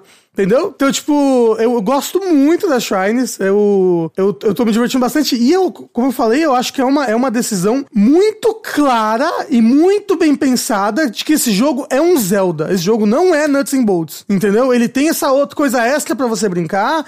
Ele, ele, ele, ele te obriga a usar essa, essa coisa em vários desafios, como os Koroks. Os Koroks estão ali para você ter que montar um veículo, tem, tem, tipo, pessoa que tá caída num lugar e você precisa montar um veículo para tirá-la de lá. Não, não se resume só a isso, né? Tem ainda Korok que é só, tipo, atira no negocinho Exato. com a flash. Mas tem muito Korok que é desafio de física. Tipo, boa parte dos novos quebra-cabeça são desafios de, de física. Isso. Não me entenda mal, tem coisas muito, muito, muito divertidas. Mas não, então, eu, no geral, mas, tenho sentido que eles são muito simples. Eu, eu acho que não, eu acho que varia. Tem coisas mais simples e coisas mais complicadas. E, e também tem aquele negócio que Zelda é um jogo para todos, né? E Talvez, se você exigisse que todo mundo fosse um engenheiro para conseguir jogar esse jogo, é, é, ele, ele, não, ele, acabaria, não... ele acabaria afastando o jogo das pessoas. Deixa claro, não é isso que eu tô pedindo de maneira nenhuma. É só que eu não tô sentindo. Eu não sei se é porque eles estão presos na física e eles estão dando exemplos diferentes do que, que você pode fazer com os objetos do jogo e como isso liga com a física, mas eles parecem meio monotemáticos. Eu acho que eu senti eles muito mais variados no Breath of the Wild, gente, tipo, ah, esse daqui é alguma coisa mais de física, relacionado com uma bola, ou usar o magnésis, ou usar o o negócio de, de inércia, né? Que você batia e saía voando. Esse aqui vai ser um quebra-cabeça mais tradicional, que você vai ter que olhar o ambiente, detectar alguma coisa do ambiente e fazer aqui. Ah, esse aqui vai ser mais um misto. E aí, o, o, o no, no, Breath of the Wild, no Breath of the Wild, no Tears of the Kingdom, eu sinto que todos são mais. Ah, é física. Vai ser tipo um puzzle de física manipulando os objetos. Eu tenho sentido eles mais monotemáticos, eu acho que é, é isso. E aí é meio. Como eu sinto que eles estão ali, tipo, eu tô te ensinando essa coisa, eu até sinto que eu tô fazendo soluções chatas volta e meia, tipo, que eu tô meio, porra, as pessoas devem estar. Tá, as pessoas devem estar tá pirando em várias soluções variadas, mas, mas eu acho que eu tô vendo exatamente qual é a solução simples que o jogo quer que eu faça. E acho que eu vou fazer a solução simples que o jogo quer que eu faça. E aí meio que é. Como é a solução simples que o jogo quer que você faça dar certo. E aí eu não sei, sabe? Eu tenho, eu tenho feito, obviamente, porque a recompensa delas é muito boa, mas eu tenho saído menos encantado do que eu saía no Breath of the Wild de maneira geral. Eu, eu sinto que ele tem uma, uma progressão de dificuldade de shrines bem parecida com o Breath of the Wild. Eu posso ter dado azar também e não pego das mais interessantes ainda até agora, né? Porque são muitas. Não, mas é, é porque, tipo, eu, eu tô vendo o Luca rejogar o Breath of the Wild, sabe? Rejogar não, né? Ele tá jogando pela primeira vez. Então eu estou vendo ele jogar pela primeira vez o Breath of the Wild. E as shrines perto do, do, do Great Plateau, que é perto do, do lugar que você começa o jogo, são todas muito bestas, sabe? Exceto uma em específico, que é, que é a shrine beta do, do Breath of the Wild, que é a, a maior shrine do jogo. Não sei se você lembra dela. Não me lembro. Ela é uma shrine que é, ela é praticamente uma mini dungeon, assim. Ela é bem grande, ela tem inimigo, ela tem vários puzzles diferentes, com temáticas diferentes. E essa shrine é, é muito legal e ela fica ali, tipo, no, no, no, no Central Hyrule. E existe é, é, essa progressão de, tipo, as shrines, quanto mais afastadas do ponto que você começa o jogo, mais complexa elas costumam ser. E a mesma coisa acontece no, no, no, no Tears of the Kingdom. Quanto mais afastado, quanto, quanto em regiões mais difíceis, você vai indo mais, mais, mais shrines difíceis você encontra. Mas, no geral, eu tô preferindo muito mais as shrines desse jogo, porque, porque os outros desafios estão em outros lugares, sabe? Esse jogo, esse jogo tem tem cavernas, tem poços, ele, ele tem outros lugares com outros desafios, e, e as shrines agora elas estão focadas em um tipo de desafio, é, entendeu? Exato, eu acho que é isso que me, eu queria que as shrines fossem mais variadas. É, e aí, tipo, não, eu, eu, eu sinto que, que as shrines elas, elas têm um papel mais focado nesse jogo, e, e eu particularmente prefiro, porque acho que de, depois de jogar quatro vezes o, o, o, o, Breath of the Wild, eu, eu, eu começo a achar muitas shrines, assim, até chatas, assim, e, e, e até meio que, ah, uma. Porra, pô, galera, sério mesmo? Essa shine de que você tem que pegar um, um uma bola e, fa e, fazer ela cair num buraco lá longe usando só stasis é chatona, sabe? Porque não dá para calcular direito. Eu não, eu não gosto muito desses aí também. Então, não. é. Eu, eu, eu, estou gostando mais dessas shines. Porque tá, tá, talvez quando eu estiver fazendo pela quarta vez eu falo, ah, não aguento mais fazer um carrinho para passar por aqui. Sabe, mais, as, mais eu gosto tanto de criar as coisas, né? Eu eu, eu, eu opto por criar coisas para chegar no, nos lugares mais rápidos, sabe? Ah, pô, eu, eu, eu quero chegar ali. Deixa eu olhar ao meu redor. Sempre tem coisa ao seu redor. Tem roda, tem madeira. Pô, vou criar um carro para chegar ali rapidinho. Pum, cheguei. E é divertido, sabe? É mais rápido. Você até acelera o processo do jogo. Eu, eu discordo dessa parte. Não é mais rápido. Eu acho que é mais lento. O tempo que você eu, passa construindo, é, né? E o controle dos, dos veículos não é tão bom assim, né? É mais o brincadeirinha do que uma coisa que você vai realmente usar ad infinitum, eu acho. Depende do veículo que você faz. Ok, ok. Pode ser que os, os meus meus não, não são os melhores do mundo. E assim, e, e, e você tem, como eu falei, existe uma habilidade que te permite criar veículos mais facilmente. E eu, aí, tô, tipo... eu tô tipo, ligado que habilidade é. uhum. é. Isso, isso facilita muito. Eu acho até que clicou um pouquinho a mais para mim, assim, o motivo de estar no jogo. Por exemplo, tinha uma hora que eu tinha subido num lugar nada a ver e tinha uns pedacinhos para construir um robô do Zonai lá. E eu falei, mas como é que eu vou tirar essa porra daqui de cima? Impossível. Aí depois eu, ah, ok, ok, eu não tinha essa, essa habilidade agora. Mas, mas eu, eu acho que talvez onde eu queira chegar seja isso, em que, como é muito poderoso as habilidades de acender, o paraglider e também o rebobinar, o recall, né? Eu, eu uso ele muito para subir nas coisas sem construir nada. Eu jogo algo para cima, deixo cair no chão, piso em cima daquilo e dou o recall para eu subir um, uma, algo um pouco mais alto, sabe? E vou. Normalmente eu vou subindo nas coisas assim. Eu não tô sentindo motivo para engajar na construção, fora quando o jogo tá claramente dizendo para eu engajar. Para mim tá sendo uma mecânica que eu achei que seria reveladora em relação a como eu interajo com o mundo. E como eu falei, eu tenho a impressão que ela é mais um brinquedo à parte, eu não, não tenho ligado muito para ela. É por isso que o nome dela é Ultra Hand. É o, é o nome do brinquedo da Nintendo, dos anos 60. Ah, é, tá, ok. É, é do Gunpei Yokoi, a Ultra Hand? Eu, é, eu ac acredito que seja. É. Sim. Mas eu, eu, acho que um pouquinho isso. E quando eu digo decepção, eu não quero, por favor, ninguém entenda que é puta, mas você não tá gostando do jogo. Não, eu tô adorando. Eu tô achando muito legal. Ainda, ainda é um puta de um jogo. Mas é decepção em relação ao que parecia que, caralho, tô. Como será que a Nintendo vai fazer um mundo aberto justificar uma mecânica tão livre assim? Eu não acho que ela justificou. Eu acho que é um brinquedo poderosíssimo e vasto para quem quer interagir com ele. Mas eu largamente não interajo com ele porque eu acho que é trabalho demais para recompensa de menos, e aí eu não, não ligo muito. É mais ou é. menos isso que eu tô sentindo em relação à mecânica de construção, sabe, no Tears of the Kingdom. Sim, mas é, eu, eu, eu reitero o que eu falei, eu acho que é é bem pensado isso, da, da parte deles de esse daqui não é um jogo sobre construir carros, ele é um jogo que tem construção de carros se você quiser, entendeu? Ele, ele ainda é Zelda. Se as pessoas já reclamam que Breath of the Wild não é Zelda, né? Se esse jogo fosse o, o Nuts and Bolt 2, a, a, a, os, os Zeldeiros iam ficar em polvo rosa, como diz André Campos. Eu acho que, na verdade, as duas coisas podem ser verdade, sabe? Eu entendo 100% que era a intenção do jogo. Tipo, tem algo ali que não é para não precisa ser obrigatório. Eu 100% entendo isso ser uma decisão de design pensada, que muitas pessoas vão ver como positiva. Eu entendo que ela é pensada, eu não vejo necessariamente como positiva. Eu queria que eles obrigassem mais a que eu interagisse com essa mecânica, porque sem esse cutucão é muito fácil eu eu ficar só calcado nas outras coisas que dão certo e de novo, as outras habilidades que eles deram são muito poderosas, muito, muito, muito poderosas. Então eu sempre fico meio, eu vou só acender pro topo e pular de paraglider para outra direção e é isso. Ou ah, eu posso atravessar esse caminho de carro, ou eu posso só ir até a torre que eu abri aqui perto e você vai muito pro céu e eu me atiro de paraglider lá de cima e vou para a direção que eu quero e exploro dessa maneira, sabe? Não. É mentira. É. Depende, tem, tem desafios que você não consegue passar com coisas que não são ultra range, sabe? Quando você tá, por exemplo, numa caverna e tem um, um um pântano, você tem que construir alguma coisa que consiga passar daquilo ali ah, dentro daquela caverna. Tanto que eles até colocam ali do lado direitinho. Isso, é. Então, é. o pior são as vezes que eu não percebo que tem isso. Tem um maluco que ele dá uma missão para você de recuperar uma pedra e tem uma correnteza na direção que você tem que ir. E eu olhei aquilo e falei, mano, o que eu vou fazer? Aí eu olhei pra, pra, pra disposição das pedras E aí o que eu fiz foi que eu comecei a ver o caminho que eu conseguia fazer de pedra em pedra, em água em água. E aí eu olhei as superfícies que dava para eu ficar em pé por tempo suficiente antes do Link escorregar. Peguei a pedra com a Ultra Hand, jogava pra frente, subia na pedrinha, em pé antes do, do, do Link escorregar, pegava e jogava ali pra frente e tal. Trouxe a pedra de volta. Quando eu trago de volta, eu vejo que do lado do cara tinha tipo hélice, direção e madeirinha para fazer um barquinho para trazer as pedras de volta. Tá É, o negócio é que você não está pensando como um construtor, Heitor. Mas é que tá, eu, eu não sou uma pessoa criativa, entende? Eu preciso que os jogos me cutuquem pra eu ser criativo, e eu acho que o Tears of the Kingdom não tem cutucões o suficiente. Mas é.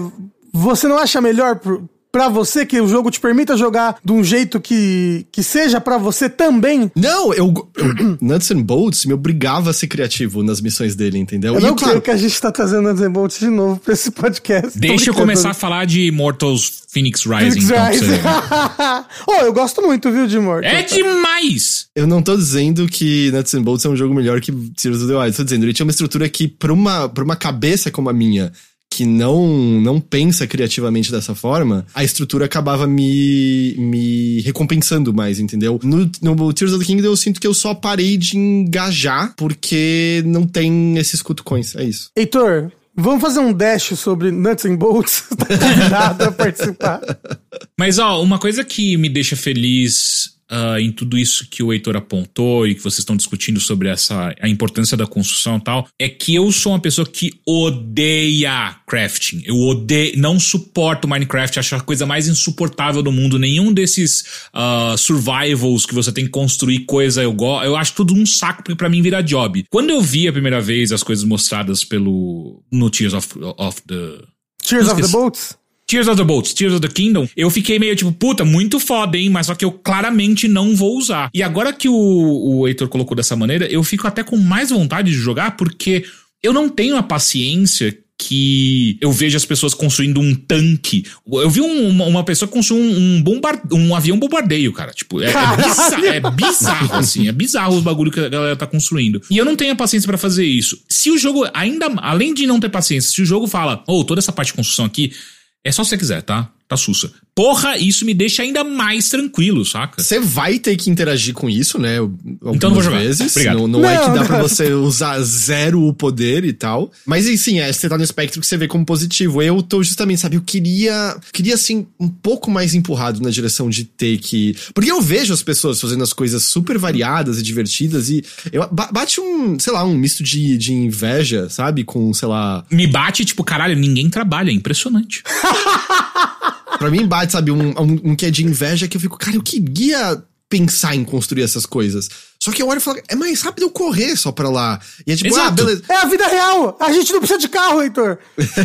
ah, dá pra fazer um robô. É, mas não é difícil derrotar os inimigos nesse jogo. Você não precisa, sabe, fazer nada disso. Então, óbvio, não, derrotar o Lionel é mais tretinha. Mas, tipo, as mãos, Não, as mãos são vários- treta. As mãos são treta, as mãos Ah, são o treta. Gleok, você já matou um Gleok? Gleok? Qual que é esse? O que aparece no final do, do, do, do trailer de lançamento do jogo. Ah, se bobear, não, então. Então, uma das lutas mais iradas de videogame. Mas é, é Zelda, entendeu? É você com espada e escudo na mão e arco e flecha, é, sem um mecha. Você não, você não precisa de um mecha pra lutar contra aquilo. Acho que você nem consegue levar um... Ah, aliás, eu acho que você conseguiria levar um mecha se você quisesse. É, Mas tecnicamente, falei, com aquele poder lá, tem uma hora É. que dá pra ser. você está jogando com o Link, sabe? Vo- Você ainda é o, o, o herói da, da selvageria. É, é tipo, eu não acho que eu tô jogando errado, mas eu vejo as pessoas jogando, sabe, fazendo os bagulhos diferentes. Eu fico, caralho, isso parece.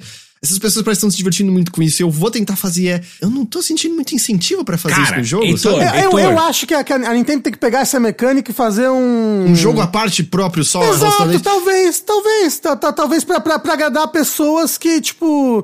que querem realmente isso. Eu tô pensando isso tempo todo jogando esse jogo. E é claro que é uma coisa que eu pensei, pô, e se a Nintendo fizesse, tipo, Nuts and Bolts dela?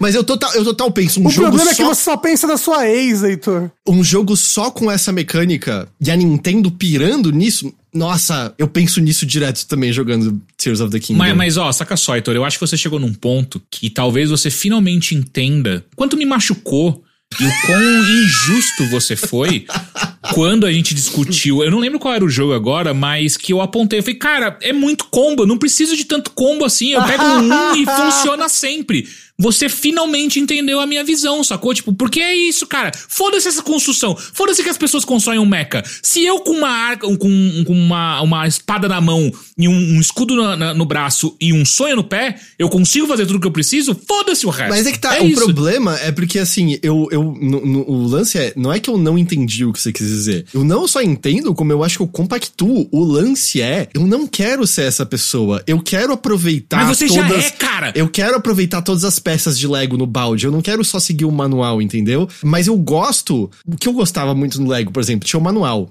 Atrás uhum. tinha umas fotos de versões diferentes de você fazer o castelo, mas não tinha manual para fazer aquilo. Eu gostava de tentar construir a versão diferente olhando para aquilo. Ou seja, eu não tava seguindo as regras, mas eu tinha uma direção. Eu quero isso, entende? Eu quero que Zelda você me dê a foto. Rebelde. Eu quero que, que Zelda me dê a foto atrás do manual. É isso.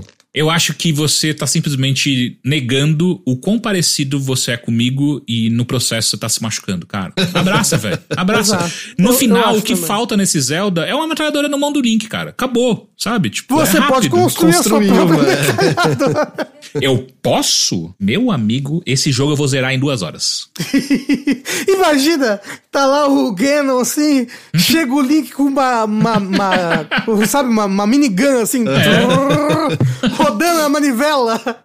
Opa, beleza? Vim aqui conversar com você, Ganon, rapidão. G Ganon morre em tiroteio com gangues rivais no interior do Rio de Janeiro. É, pa, pa, o Link para de ser conhecido como o herói espadachim, ele passa a ser chamado de o pistoleiro, ou então, como você Exato. pode subir qualquer coisa, né? É o rei do morro. O se rei do morro. Se for o Link clássico, a notícia seria tipo, homem vestido de duende mata rei demônio na metralhadora. Exato. Eu tô gostando demais, demais. Esse jogo é muito foda. Eu tô amando andar, explorar os cantinhos e ver as novidades. As cavernas, os poços, Heitor, porra. e você gosta tanto das cavernas assim? Nossa, eu amo, porque muda. Tipo assim, o negócio é.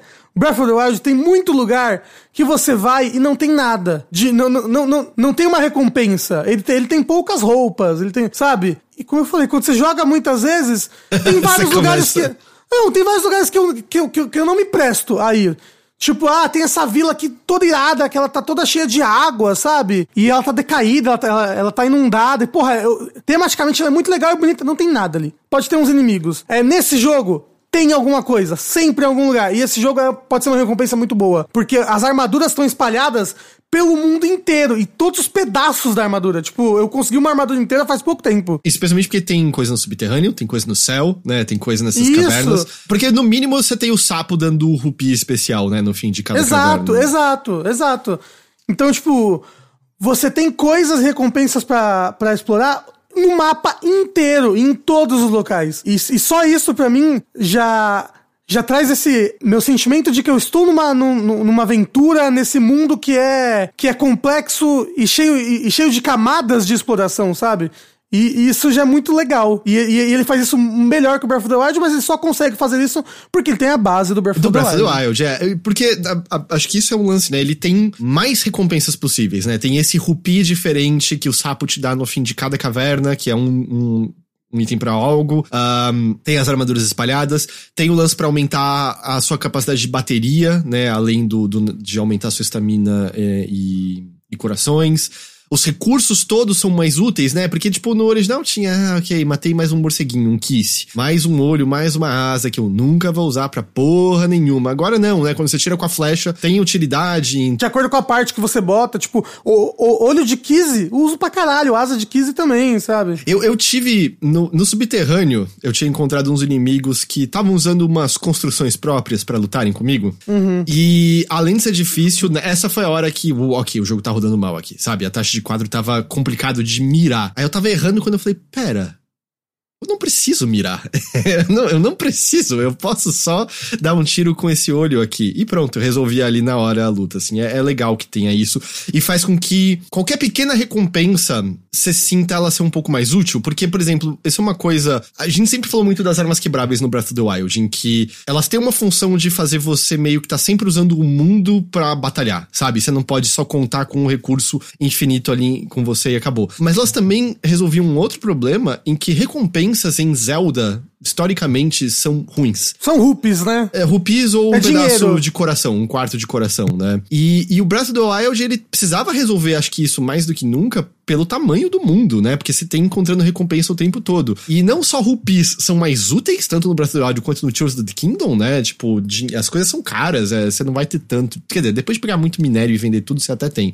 Mas você não tem tanto dinheiro assim o tempo todo. Mas as armas serem uma recompensa também era bom, porque de repente, oh, encontrei uma arma de uma arma boa, uma arma poderosa. Isso aqui vai me tornar mais fácil a vida ali na frente. Nesse daqui, agora eu sinto que como você tem mais coisas, né, pra ser recompensado, eu sinto que aquele.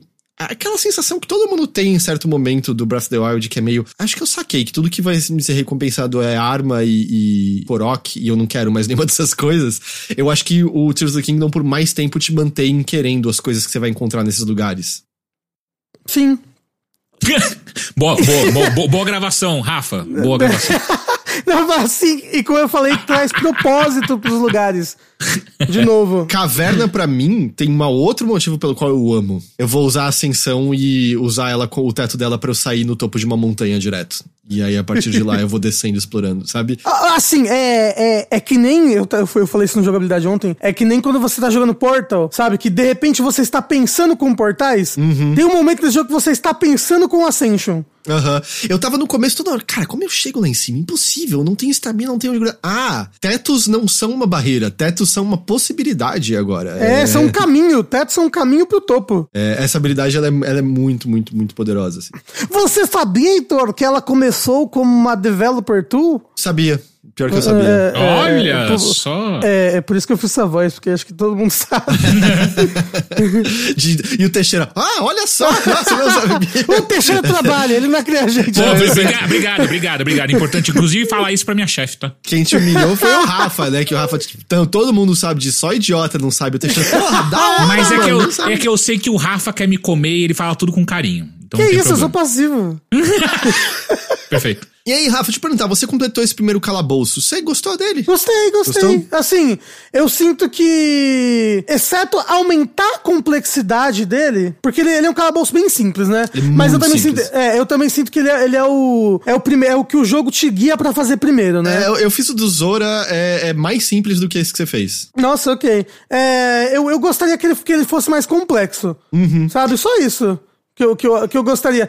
Que ele fosse tão complexo quanto é Hyrule Castle no, no, no, no final de Breath of the Wild. O que eu acho que, que acontece, né, é porque quando, como eles, você tem a habilidade de chegar em muitos lugares, a não ser que você tenha a parede lisa, como na, na Shrine, Uhum. E é muito mais raro nesse jogo. eu acho que a única solução pra fazer um calabouço, eu acho que ou você faz ele inteiro de parede lisa e ele fica mais tradicional Zelda, só que eu acho que ia ser uma quebra muito grande em relação a como o resto do jogo opera. É, a filosofia do jogo, né? É, ou é meio como eles estão fazendo em que é mais um desafio espacial, é mais você entender onde você quer chegar, não tem exatamente quebra-cabeça. Mas, dito isso, o caminho pra chegar nele é lindo, tem uma trilha sonora É, nossa. foda, foda, foda. Aliás, esse é um jogo que eu tô jogando só de fone de ouvido, até por conta da trilha sonora mais esparsa e a maneira como entram coisas. Tem detalhes que são perdidos, pelo menos no falante da minha televisão, e, e aí eu, eu gosto de jogar de fone. E o do, do Zora, o caminho é.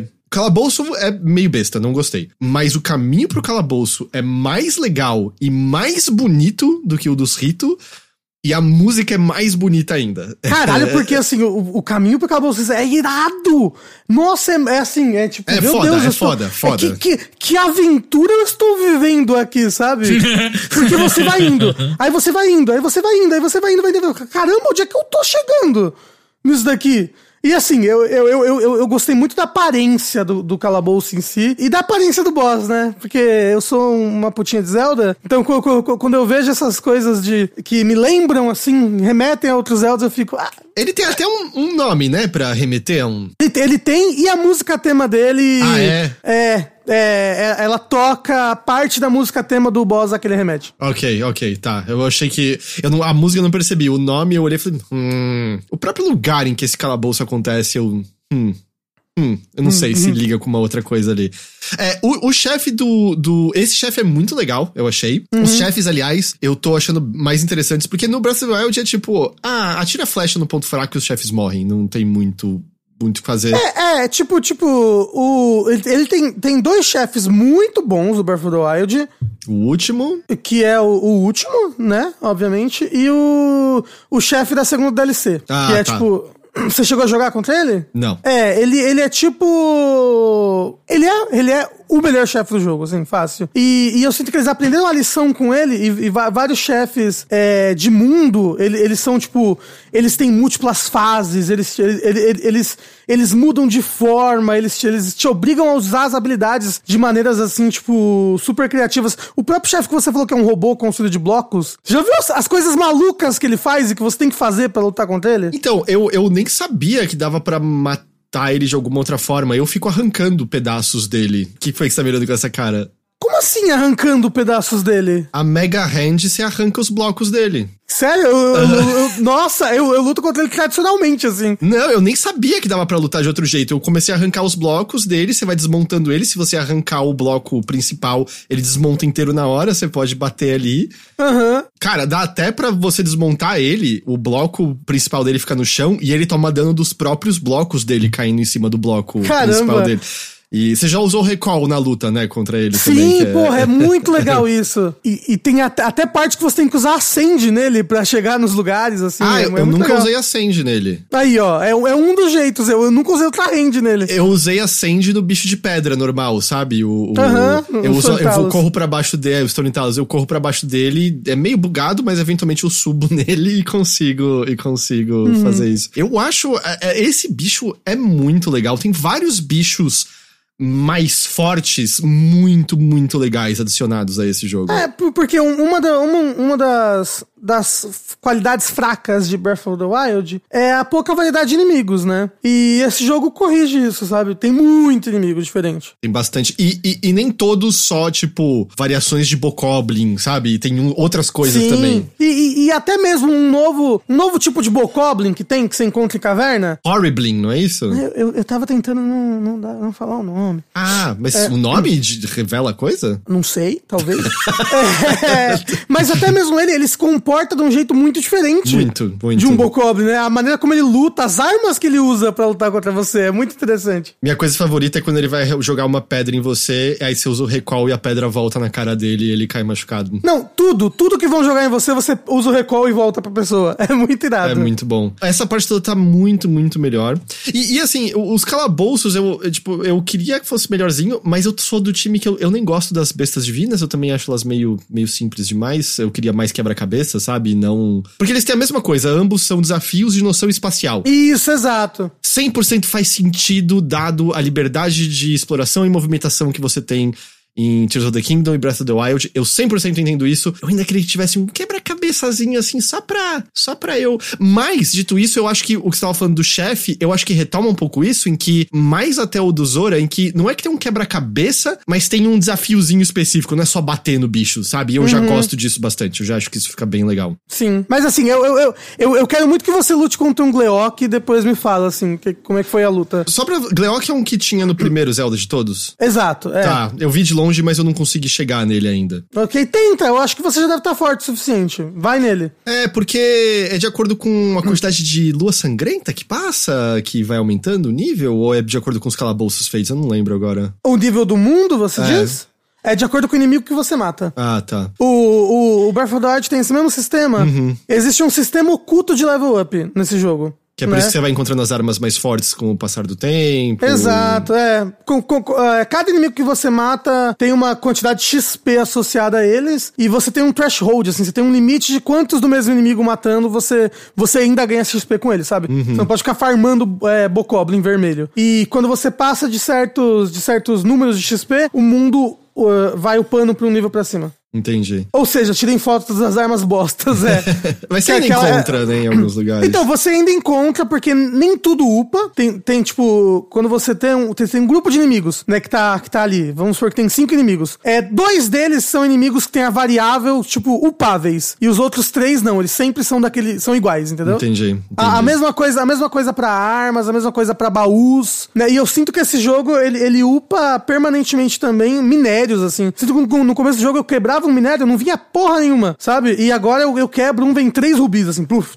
Será que chega nesse nível? Eu acho que sim, Heitor, porque não é possível que eu tava com azar no começo do jogo, isso não, que eu quebrava e vinha Ember, uma Ember. Agora vem três, quatro, sabe? Agora, tipo, eu, eu, eu, acho que o sistema de level up tá é, englobando mais coisas. É, para você sentir mais progressão, porque era, era bem fácil conseguir minério pra caralho no começo do jogo e dinheiro pra caralho por, por consequência, sabe?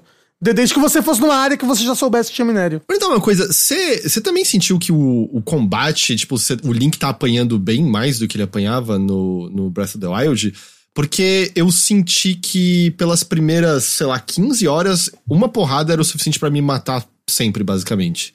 Ah, não, esse é o começo do Breath of the Wild. Uma é. porrada te mata. É, exatamente. Você não lembra dos memes? De tela de game over. Eu me lembrava de, tipo, o guardião, né? Ele te destruía ali, mas eu achava que no começo, se você ficava ainda meio ali na área central, não era só uma porrada que te matava. Ah, não, mas é, é também, também tem, tem o fato de que eu, as três vezes que eu. Das quatro vezes que eu usei, três vezes eu joguei no Master Mode. Ah, não, isso muda bastante. Então, e, o, e, o, e o normal desse jogo é bem mais fácil do que o Master Mode no Breath of the Wild. Então eu tô sentindo o combate bem de boa, assim. É, não, eu senti que teve uma quantidade enorme. E assim, eu até pensei, ah, é porque eu tô explorando pras pontas direto. Porque eu fiz isso, eu quis sair andando a esmo antes de. Fiz algumas missõezinhas básicas, né, para você liberar mais habilidades e algumas coisas assim, mas resolvi sair andando a esmo. E aí era direto, assim, qualquer inimigo que eu encontrava era uma porrada só e você morria. Tanto que eu, eu fiz o, o, o Calabouço dos Horas, né, o primeiro que eu fiz. Eu tava até, mano, como é que, como é que vai ser o chefe desse jogo? Porque eu, o, os constructs que estavam lá, eu conseguia matar. Mas se eu cometia um erro e tomava uma porrada, acabava a minha vida. Uhum. Eu tava morto. E eu não tinha fada. Mas aí o chefe, a luta durou 30 segundos. É, tipo, a, a, minha arma derreteu ele. E eu acho que tem duas coisas nisso. Eu acho que talvez o nível do chefe ele mantém mais com o seu nível mesmo. E a outra coisa é que eu grudei na arma o chifre do Linel que eu tinha matado. Ah, do... porra. E aí. e aí o bicho sumiu, sumiu é. a vida dele. Uma coisa que acontece no Breath of the Wild é que cada chefe que você mata é, aumenta o HP do próximo. Então, sempre o chefe que você você mata primeiro tem menos HP do que o segundo, que tem menos HP do que o terceiro, que tem menos HP que o quarto. Hum. Né? E se você vai fazer o, o último chefe direto, né? Todos os chefes é, que você tem que enfrentar, todos os chefes do jogo, né? Se você vai direto pro último chefe no Breath of the Wild, todos eles têm um HP de um chefe de quarto nível, entendeu? Como se todos tivessem HP máximo. É. Entendi, entendi. Mas foi uma coisa que eu notei, assim, eu, eu achei a, as lutas no geral, assim, mais, mais punitivas. Tanto que nos primeiros níveis eu só pegava mais coração, eu quase não pegava mais estamina, até porque justamente por conta das novas novas habilidades, estamina nesse começo é bem menos necessária. No subterrâneo e no céu, aí muda um pouco de figura, mas eu senti uhum. muito menos necessidade de estamina nesse jogo do que no, no Breath of the Wild, de maneira geral. Também, também. Eu peguei, eu peguei bem mais coração no começo, porque realmente, assim, eu, eu também fui explorar uma região que tinha, tipo, é, Bokoblin é, preto no começo. Uhum. E os Bokoblins pretos, eles são de, de, de nível 3, né? Que é o vermelho, o azul, o preto, o silver e o gold. E, e eles não. Se eles me da, se eles soprassem na minha cara, assim, eu morria, assim, na hora, falecia. Então, tipo, aí eu, porra, não, vou botar uns coraçãozinhos aqui. Mesmo assim, eu continuei morrendo. É, eu, eu morro direto. Eu, a primeira coisa que eu quis fazer foi enfrentar os piratas, porque eu vi as pessoas falando, ah, aquela cidade. Ah, eu não fui veio... ainda, não fui ainda, não me conta. É, não, eu, eu cheguei, tomei uma porrada, morri direto. Eu falei, acho que eu volto aqui depois, então. E assim, eu bati no inimigo, uhum. sabe? Quando você dá o combo completo, que o último golpe dá até, uhum. acho que o uhum. dobro de dano, e não saiu nada da vida dele, nada. Eu falei, ah, ok, eu não. Tanto que o Lionel que eu matei, eu matei, mas eu tentei, acho que fácil, sei lá, umas 15 vezes até matar, voltando no save. Quebrei, tipo, uma quantidade de armas absurdas e gastei, assim, uma quantidade de comida e recurso insano. O lance é que a recompensa é tão boa depois que vale a pena. Uhum, assim, é, é, é, uma, um recurso que vai te fazer derreter um boss da dungeon, uhum. se você quiser, facilmente, sabe? Ah, você. Você. É, du, du, duas coisinhas. É, esse jogo me deu já o maior susto do, dos videogames desse ano. Uh. Né? É, tem um inimigo que tem muitas mãos. É, certo? É, assustador, difícil pra cacete. A primeira vez que, vou, que eu encontrei ele, Heitor, eu, eu tive um piripaque. é que eu estava andando na floresta, assim, lá, lá, lá, lá, lá, lá. De repente, o céu vermelho, música sinistra, chegou esse negócio para me matar. Assim, mas che chegou na vontade, na gana, e eu fico, sério, deu, deu, deu, deu um gelo, assim. ah, é muito assustador e eu não sei direito lutar contra aquilo. A, a única vez que eu consegui matar uma mão, eu subi numa pedra e eu fiquei lá de cima atirando ah, e tal. Então você nunca derrotou todas as mãos? Nunca. Faça isso. Ok. Tenta, fa fala assim, sobe numa pedra e taca a bomba até você derrotar todas. Só que você tem que ser meio rápido, senão elas fogem. Porque ela vai embora, então eu, eu tava Exato. atacando e aí ela, eu tava matando, mas aí ela fugiu e tal. Ah, não, espera, espera, espera, espera. Eu vi um comentário no chat agora de uma coisa que ele citou. Eu matei as mãos sim uma vez. Ok. Ok, E porque aí você, você morreu depois ou não? Não, eu matei a coisa depois. Porra! Ah, mas eu, eu explico por quê. Aparece uma coisa depois de matar as mãos, né? Isso apareceu pra mim quando eu tava no subterrâneo, indo pegar um dos tesouros que eu encontrei marcado num, num texto. E apareceu direto a coisa já? Apareceu as mãos e de... Não, apareceu a... Ou apareceu a coisa? Agora... Agora eu não lembro se apareceu as mãos e eu matei e apareceu a coisa, ou se apareceu a coisa só. Porque eu, É. eu até achei que era fixo de acontecer naquele lugar por conta disso, entendeu? Que era tipo, ah, um tesouro maior e aí apareceu isso daqui. É, não, então, as mãos, elas estão em lugares fixos do mapa, assim. Ah, então vai ver que nesse lugar era fixo, não sei agora. Mas assim, se, se aparecesse esse negócio direto, enquanto eu estivesse no subterrâneo, sabe, essa, essa segunda coisa aí... Ah, não, fudeu, fudeu. Não, ia então, ter- não. Não, então, eu, eu, eu ia morrer. E eu não sou medroso.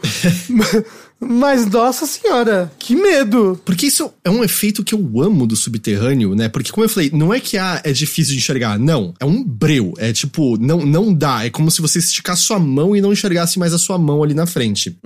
A única coisa que você vê é o gloom, que é essa meleca vermelha que meio que cintila mesmo na escuridão. E uma coisa que acontece de vez em quando é, por exemplo, você chega num lugar e tá escuro, preto, preto, preto, preto, e você só vê esse cintilar, você tem a ilusão de que tem um oceano de gloom na sua frente, já rolou isso com Aham. você? Que você olha e fala, mano, eu não sei onde isso termina, que porra é essa da minha frente? Aí você ilumina e não é bem desse jeito. Ele, ele prega umas peças com você na escuridão. Não, tem, né? tem, tem vários momentos que eu acho, caralho, tem um abismo na minha frente. O que, que é isso? Que medo? Que altura? Eu jogo um negócio de luz e é 3 degraus, assim, sabe? É só porque você não consegue enxergar pra nada, em direção nenhuma. E, e aí você não tem perspectiva nenhuma, né? Você não. Eu até fiquei num tempo. Oh, eles estão fazendo uma trucagem de quando eu tô andando no escuro, eu tô andando menos. Porque parece que eu deveria ter chegado em algum lugar. E não, eu, é só perspectiva louca mesmo, né? Exato, de não ter exato. como relacionar a distância com outro objeto, né? Né, E os inimigos do subterrâneo, eles dão um medinho, né? Porque eles, eles têm uma aura sinistra, né? Às vezes você tá, você vira um escuro, é porque tá todo escuro. Você vira, de repente surge um inimigo brilhando na sua Uhum. frente, do mal, assim, dá um. Eita caralho! Tem outras coisas subterrâneas que você não encontrou ainda também, Ok, que, que são ok. assim.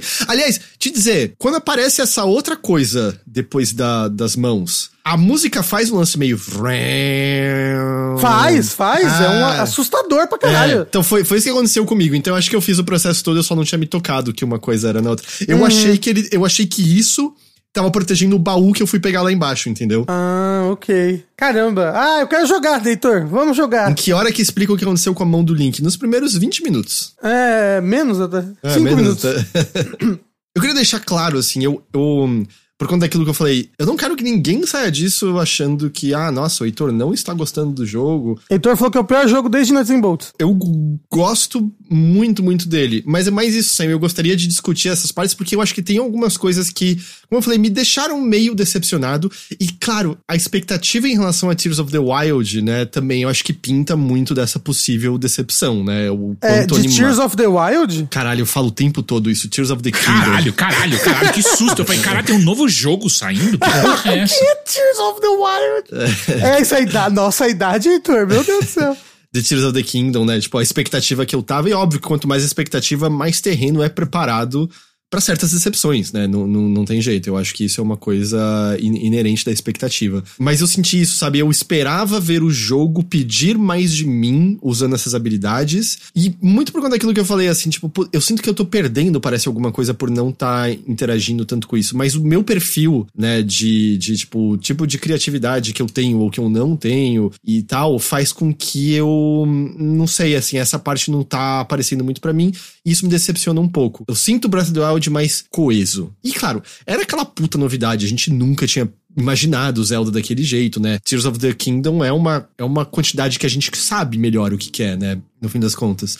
Tá, tá muito gostoso explorar esse mundo, tá muito gostoso ver as novidades. Tem um outro colecionável, aliás, que eu lembrei que eu não mencionei, que eu não vou mencionar, porque se você acabou de terminar o primeiro calabouço, talvez você nem tenha encontrado ainda, Rafa. É, okay. Mas tem, tem outros tipos de colecionáveis para pegar. Mas é, é, por que, que eu já fiz dois calabouços nesse tempo de jogo? Porque eu acho que tá tudo mais celery nele, sabe? Os poderes eu tô chegando vapt-vupt pra outro canto. Uma pessoa citou mais cedo no chat. Tá muito mais fácil de ver as shrines que estão, né, acima da terra. Muito mais fácil, uhum. Muito mais fácil. Então eu acho que isso também facilita o processo de, de caçá-las. Então tudo isso tá fazendo com que eu. Tipo, eu olhei e falei, ah, eu acho que eu vou. Acho que eu vou resolver esse calabouço. Eu tô aqui. O, o, o desafio para resolvê-lo é bem simples. Eu vou lá fazer isso aqui agora e tal. Agora, Heitor, então você tá me dizendo que quem tem é, intolerância a glúten não pode jogar Tears of the Kingdom? Por quê? Tá muito mais celery? O que, que é isso? Isso, isso, exatamente. Nossa senhora. Nossa senhora. Deixa eu perguntar uma coisa para você, Rafa. Oi. Muitas pessoas vieram perguntar quando eu tava jogando ao vivo: ou oh, eu vou para esse direto ou eu jogo Breath of the Wild antes? Como. O que, que você acha? O foda é que se você for jogar Breath of the Wild, você vai querer jogar esse jogo só no que vem, assim. Porque Breath of the Wild é um jogo gigantesco, né? É. E assim, a Nintendo, ela, ela pensou muito nisso e ela, essa é, ela preparou muito o jogo pra. Você não precisa jogar o Breath of the Wild é, se você não quiser para jogar esse jogo. Porque os NPCs, eles. Eles te resumem muita coisa, sabe? Uhum. Do, do, do, jogo anterior, eles, eles te falam de novo, de todas as regiões. Tipo, é, é ele tá preparado para ser o seu primeiro jogo, se você quiser, entendeu? Ou preparado para você ter jogado extensivamente só em 2017 e não lembrar mais exato, tão bem assim. Exato, exato. Tanto que chega, você tem um momento assim, ah, a região oeste daqui fica a montanha tal. E eu, claro que fica, duh, buh, duh. Aí eu lembro, não, é verdade, né? Realmente, né? Tem que falar, né, pra pessoa que tá jogando pela primeira vez. É tipo, eu tive, tem uma NPC que, ah, Aline, há quanto tempo? Eu, puta merda, eu não lembro nada de você. Aí eu olhei numa wiki, numa wiki de Zelda e falei, ah, é verdade, todo esse lance de ela era interessada no, no Link, parará. E aí, tipo, Dá para se entender sem o contexto, o contexto ajuda, mas dá para entender sem o contexto. É, só que, só que, tipo assim, eu amo Breath of the Wild, é um dos jogos favoritos da vida, é do meu top 1, assim, empatado com Bloodborne. Uhum. Então, porra, vale muito a pena você jogar Breath of the Wild ainda. Só que eu sinto que, que são experiências diferentes, o Tears of the Kingdom e o Breath of the Wild. Né? Como você falou que esse jogo é mais celíaco, né? Isso. É... Isso faz toda a diferença na hora de cozinhar então, com o Link. Faz to... Não, mas não faz toda arroz, a diferença. Não pode. E então eu, eu, eles, eles têm. Eles compartilham o mesmo mundo, eles são sequência um do outro, mas eles têm várias filosofias de jogo diferentes. Sim, vale a pena jogar Breath of the Wild. Talvez se você. Ah, não gostei do Breath of the Wild porque ele é muito lerdo talvez esse jogo te agrade mais, porque como eu falei, ele, ele, é muito mais denso, muito mais lotado de de locais perigosos, de inimigos, de coisas para encontrar e fazer. E talvez o Breath of the Wild, por ser um jogo muitas vezes mais reflexivo, né? Mais é eu, eu, eu e você no sertão, talvez você goste mais desse do que o Breath of the Wild. Mas, pô, Breath of the Wild é um jogo 10, gente. Tipo, não, não, não tem por que não jogar. O, o, que você mencionou de serem diferentes, eu acho que foi uma das, das surpresas mais agradáveis, em que as mudanças feitas a ele dão uma identidade diferente, né? Ele não é um jogo. Ele, óbvio, tem muitas similaridades, mas ele é bem diferente de Breath of the Wild. Eu não acho que Tears of the Kingdom anula Breath of the Wild. Eu não acho que é aquele tipo de continuação que você joga e fala, puta, é tão mais legal tudo na continuação que eu não vejo muito motivo para jogar o que veio antes. É diferente o suficiente. Tanto que eu falei, eu quero ver como eu vou estar ao terminar Tears of the Kingdom. No momento, eu gosto mais de Breath of the Wild. Acho que Tears of the Kingdom é uma puta continuação para um dos melhores jogos de todos os tempos, mas eu ainda acho que Breath of the Wild é superior. Mas eu, eu sinto isso, assim, ele tem uma uma identidade tão própria, tão diferente, que as duas coisas são possíveis.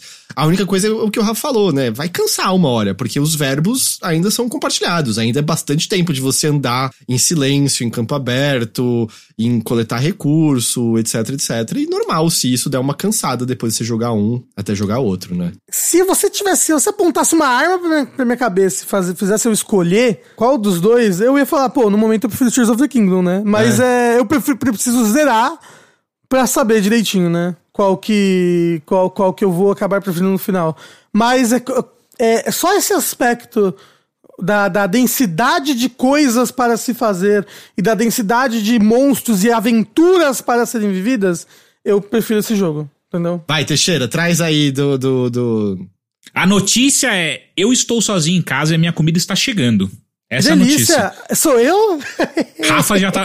Seu, seu Uber tá chegando, Rafa, pra vir pra uhum. cá. É, a gente tá pra terminar já ou eu vou sair no meio? É, Rafa, você quer mais falar mais alguma coisa? A gente fala, mas quanto tempo a gente tá conversando? Ah, nossa. Duas horas e onze. eu, achei que, eu achei que a gente tava conversando fazia meia hora. Ah, é. é. Perdi o tempo no... voa quando a gente se diverte. É, mas é isso mesmo. Eu, eu não percebo o tempo passando quando eu tô jogando esse jogo e aparentemente eu não percebo o tempo passando quando eu tô falando desse jogo. Rafa, me diz, você tem alguma história divertida de construto que você fez que você você quer compartilhar? Eu tô tirando foto, assim, das coisas bonitas que eu faço. Eu fiz uma jangada que eu achei muito bonito na hora que eu fiz. Olha, jangada. que jangada. É, eu chamei ela de jangada 3000. E eu, pô, eu fiz ela em terra, né, obviamente. E aí eu tirei foto, postei no Twitter e falei, olha, gente, aqui é a jangada 3000, pans. E quando eu botei ela na água, ela não foi tão bem quanto eu achei que ela iria. Porque eu, eu botei, eu, eu, eu, eu botei, tipo, troncos do lado da jangada, né? Do, do, tipo, ela tinha uma tábua no meio com dois troncos do lado pra boiar, certo? Uhum. Certo. Só que eu botei os troncos muito alto, então, teoricamente, a parte do meio da jangada ficou mais baixo que os troncos, então a jangada ah, ficava cheia de água. Entendeu? É, é, e aí, tipo, a jangada. É, você fez um barco com um buraco no meio, é isso que você fez. Então, fez um então, barco com um buraco é, no meio.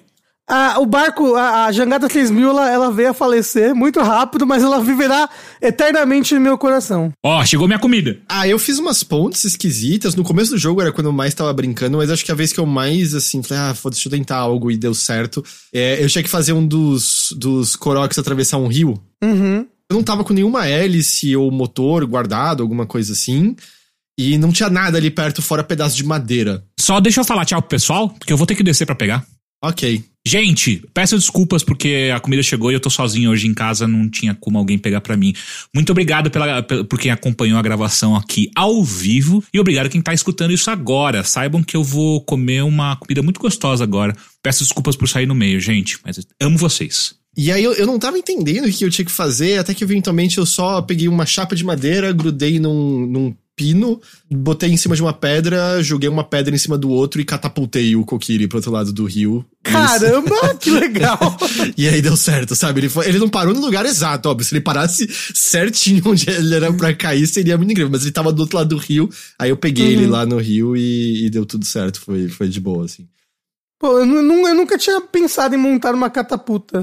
Só lembra de desgrudar o. O, o Korok, né? É, que você viu a pessoa na, na Shrine tentando fazer isso? O quê? O que, que ela tentou fazer? Ela, tipo, era uma shrine justamente de catapultar uma bolinha pra um outro ah, canto. Aí ela armou tudo, pegou o bloco, soltou o bloco, o bloco bateu, só que ela grudou a bola no pote em vez de deixar só apoiada.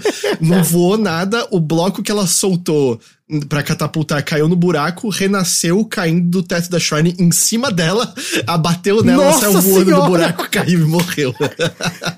perfeito, perfeito. Mas é, é, sei lá, é isso. É um ótimo jogo, a gente ainda vai falar mais dele. É, mas tá, tá sendo.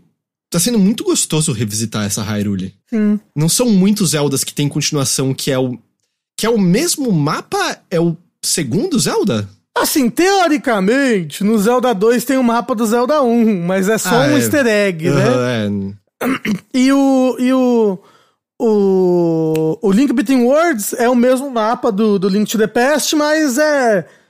Né? É teoricamente 100 anos depois e... Mas é isso que eu tava falando, são os dois, né? O Link, Link Between Worlds e o Tears of the Kingdom, né? São os únicos dois Zeldas é. que tem o mesmo mapa, certo? É, acho que sim. E tá sendo muito gostoso revisitar é, esse mundo. Tá sendo muito gostoso revisitar esses personagens e ver o que mudou de lá para cá.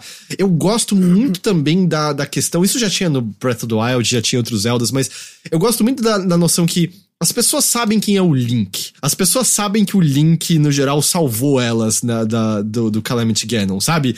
E é meio, como é a vida depois de você ter salvado o mundo. É tipo, ah, mano, você é um bom espadachim, sabe? Mas, tá ligado? Todo mundo tem que fazer o próprio rolê aqui. Eu gosto muito disso, sabe? De que não é a sua. As, as pessoas, elas. elas é, deidificam mais a Zelda do que o uhum, Link, né? Total. Tipo, a Zelda, né? Pô, ela segurou 100 anos lá, né?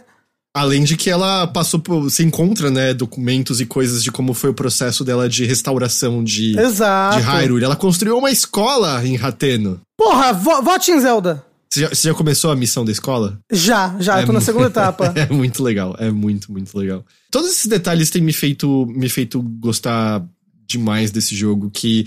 Oh, eu sei que é, tá tendo uma discussão besta de gente chata na internet sobre gráficos e performance. Oh, primeiro que assim, esse jogo é mó bonito. Eu sei lá quem não acha esse jogo, como achar esse jogo não bonito. Esse jogo é artisticamente Sim. lindo. Exato, porque a arte é maior do que gráficos. 100%. E quanto a rodar, ele de fato, ele tem umas horas que ele sofre um pouquinho com a performance, mas nossa, eu não encontrei nada ao ponto de causar problemas. E eu também acho que você entende por que, que ele tá rodando mal de vez em quando, você olha pro que ele tá fazendo, você olha pro que você pode fazer e como você pode combinar as coisas e você fala, tá, eu, eu saquei. Por que, que isso aqui tá sofrendo pra rodar tudo liso, sabe? Porque eu vejo umas pessoas tentando comparar, porra, quando esses jogos aqui rodam mal, vocês acham absurdo. Quando esse daqui tá assim, vocês acham nada demais. E é. É, eu acho que tem, um- tem um dois, dois pesos, duas medidas no sentido de, às vezes, você acha que vale a pena. Tipo, o negócio estar rodando mal é uma parte pequena comparado ao todo que você tá aproveitando. Sabe? Quando, sei lá, Redfall tá rodando mal e o jogo é feio e não tem nada acontecendo nele, ele tá rodando mal do mesmo jeito, me pega mais o fato dele tá rodando mal, sabe? Comparado a, a Tears of the Kingdom, que é. Tá, não tá rodando incrível, mas olha tudo que esse jogo tá fazendo. Assim, eu, eu acho que, pela análise do, do, do Digital Foundry, ele, ele está rodando incrível. Mas ele tem, ele tem as limitações dele do, do hardware, que é o Switch, sabe? É, mas ele é, ele é muito incrível. E, o- e, o, e, o, e o 30 FPS é bem estável, sabe? Eu sinto ele cair, especialmente quando tem construtos por perto, cidade, quando tem muita coisa. É topo de árvore, desde o Breath of the Wild. Se você subir numa árvore, o FPS cai. Por causa daquele efeito das folhas, Aham. que elas ficam transparentes pra te ver, isso sempre faz é, o FPS cair. Agora, acho isso é besteira. É, é que nem a pessoa falando, é uma DLC que eles estão cobrando. É, não, eu acho que nem vale a pena a sabe? gente engajar com esse papo, Exato, sabe? Exato. Esses papos de tipo, nossa, o gráfico é feio, vocês não gostam de, sei lá, Horizon Forbidden West é muito mais bonito e tal, e é tipo, é. Foi o cara que- da Sony, não foi que falou isso? Não sei, alguém falou isso, literalmente? Eu acho que fala, ah, porra, tem Horizon Forbidden West que é, tipo, muito melhor, que é, ti- é igual o Breath of the Wild, só que melhor. Ah, eu nem. Eu, eu, eu fiz hipotético porque eu, eu, eu pensei assim, um, um comentário idiota hipotético. E aí acho que eu descobri agora que ele existiu de verdade. Ok. Uhum. é... Aí, ó, foi o cara do God of War, é. Ah, Mas eu- o, eu- o David Jeff? O David Jeff, né? Ele é o cara do God of War 1, Twisted Metal. Ele, ele fala muita coisa que eu considero besteira. Eu não é uma figura que eu gosto muito, mas. Foi o Dave, é isso? É, é o David Jeff, é. Ah, tá. É, é. é, é, ele fez aquele grande jogo Drawn to Death. Não é esse o nome do jogo? Ah, não, não. Jogo de tiro que é tudo linha dentro de um caderno. Ah, é interessante. Pena que só durou um mês o jogo. Não, é horrível, eu, é acho, é eu, acho, eu achava jogo. o visual interessante. Eu achava o visual interessante. Mas assim, só pra dizer, eu- ele fez uma thread no Twitter recentemente que é meio. Ah, eu acho ele babaca, mas eu acho que eu tenho que. Eu, eu respeito ele, porque ele tem um filho trans e ele fez uma puta thread de como foi o processo do filho se, se assumir trans pra família, o processo todo pra ele, pra ele começar a transicionar. E o Jeff, tipo, batendo de frente contra o pânico trans que tá rolando nos Estados Unidos, falando de como as pessoas estão tratando famílias com filhos e filhas trans, assim, como se fossem Ai. pessoas perdidas. É, eu que não, não- os Estados Unidos não fala dos Estados Unidos, não. Que, que. Caralho, é o perdição né, do mundo aquele lugar. Vai se fuder. Mas assim, tipo, ele fez essa puta thread e eu meio, ok, ok, Jeff, ok. Você pode falar as merda que você for. Nisso aqui que importa bem mais, você mandou bem. Então pode falar a besteira que você quiser de videogame. Não, não, não vejo nenhum problema nisso aqui, não. Mas enfim. Você tem mais alguma coisinha que você quer comentar, Rafa? Eu, eu sinto que a gente falou por duas horas e ao mesmo tempo que a gente não falou nada de alguma forma. Eu queria comentar que o Teixeira é muito gostoso. Parabéns, Teixeira. É, o Teixeira tá só ouvindo, ele não tem como responder. Exato. ah, é. Só, o, o Teixeira está respondendo, mas não tá gravado. Então é o Teixeira falando, posso responder, Não, mas, mas, mas assim, tudo. mas assim, esse meu comentário, ele, ele, não precisa de resposta, ele não precisa de contexto. Ele é um fato, Ele é entendeu? um fato, ele é um fato. Rafa, Hum. obrigado por vir aqui papear sobre Tears of the Kingdom. Exato, porque assim, eu preciso voltar agora pra jogar Tears of the Kingdom, sabe? Ah, eu vou jogar mais agora também, sem dúvida alguma. então, é. é, mas, mas, mas, mas, mas muito bom vir aqui papear sempre. É, é, o foda é que assim, eu já tava com vontade de jogar antes. Depois de conversar sobre o jogo, aí fode, aí você fica com muita vontade de jogar. É, vai explorar mais, Heitor. Para de correr. Mas eu, eu exploro tudo, eu nem Não, uso. Heitor. Eu nem uso cavalo, eu nem uso robô. Você não usa cavalo? Nunca, nunca usei no Breath of the Wild, eu ando tudo que a pé. isso? Eu ando tudo a pé pra ver com calma e explorar cuidadosamente tudo. Mas o cavalo, ele não é rápido de, Hum, quero, demais pra você não conseguir explorar as coisas. Eu quero sentir o cheiro de Hyrule. Eu não quero o cavalo me levando rapidamente pra outros lugares. Não, não. Eu exploro, eu exploro a pé com cuidado, olhando tudo com cuidado. Eu, eu, eu te juro isso, assim. Eu não faço nada apressado. É porque Mas, mas jogo... você explorou toda Ebra Mountain? Então, eu acabei de fazer o calabouço, Ah, tá agora eu vou explorar mais a região norte, entendeu? Ok, ok. Até porque provavelmente a cidade vai me dar quests na região e coisas assim. Uhum, então- ok. Você, você voltou pra, pra cidade principal do jogo depois Lookout que você Landing, fez? sim. Apareceram É, várias coisas lá. É. Eu, inclusive, eu acho que eu demorei. Eu não encontrei o resto onde era pra eu encontrar. Ah, ok, ok. E aí ali apareceu em, em Lookout, Uhum. Central Lookout, só tipo, ah, tô aqui, vou melhorar tudo que você quiser. Aí eu tinha 50 sementes, melhorei um monte e eu acho que eu não preciso mais de semente. É. Mas fala, fala aí, Rafa, onde as pessoas podem te encontrar? É, elas podem me encontrar no Twitter, arroba Rafael Kealas, podem me encontrar no Blue Sky, arroba Rafael Kealas, podem me encontrar no Instagram, arroba Rafael underline Kina, é, e elas podem me encontrar no Jogabilidade, arroba Jogabilidade em todas as redes sociais, é, e Jogabilidade no Spotify, onde a gente tem vários podcasts super legais. É isso. Rafa, brigadão vir aqui hoje. É, disponha. Roubar seu tempo de Zelda pra você falar de Zelda. Pra você ver como eu te amo, Heitor. Eu não sei porquê, jogos assim, eu sempre tenho a sensação que a gente falou, falou e não falou nada. Eu não sei. Você também tem isso? Eu fico assim sempre, não sei. Ah, não, é porque, É. tipo, eu poderia. Tem, tem tanta coisa pra falar, pra ser dita, que eu poderia passar um dia todo falando sobre isso. E é por isso que os dashes às vezes tem 12 horas de gravação, entendeu? É, Eu já participei de um de cinco, eu acho. Eu sei, eu sei como é. Beleza, gente, o Teixeira já foi. Eu vou. hum, Foi igualzinho vocês falando de Elden Ring ano passado. Eu comentei essa mesma coisa quando a gente falou de Elden Ring ano passado. Mas eu acho, eu acho que eu estava no podcast Ah, é e a gente ficou é. muito tempo falando também. É, ap- aparentemente é, é uma sensação recorrente que eu tenho nesses jogos. E que eu fico, caralho, a gente passou como é jogar o jogo? A gente expressou alguma coisa do que a gente sente nele? Não sei porquê, não sei porquê, bate sempre Eu, si- eu sinto alegria. Obrigado, Zelda, por existir na minha vida. A gente vai ficando então por aqui por esta edição aqui do Mothership. Prometo tentar jogar outras coisas pra trazer algo além de Zelda pra semana que vem, ok? É, Mas muito obrigado pela companhia e pela audiência de todos vocês. Valeu mesmo. Hoje foi meio bagunçado, com o Teixeira saindo no meio e não sei o que lá, mas a gente, a gente, né, a gente dança conforme a música, não é mesmo, Rafa? Exatamente. Exatamente. Então é por aqui que a gente vai ficando. Muito obrigado a todos e a gente se vê de novo na semana que vem em mais uma edição do Mothership. Até lá. Beijo! Tchau, tchau.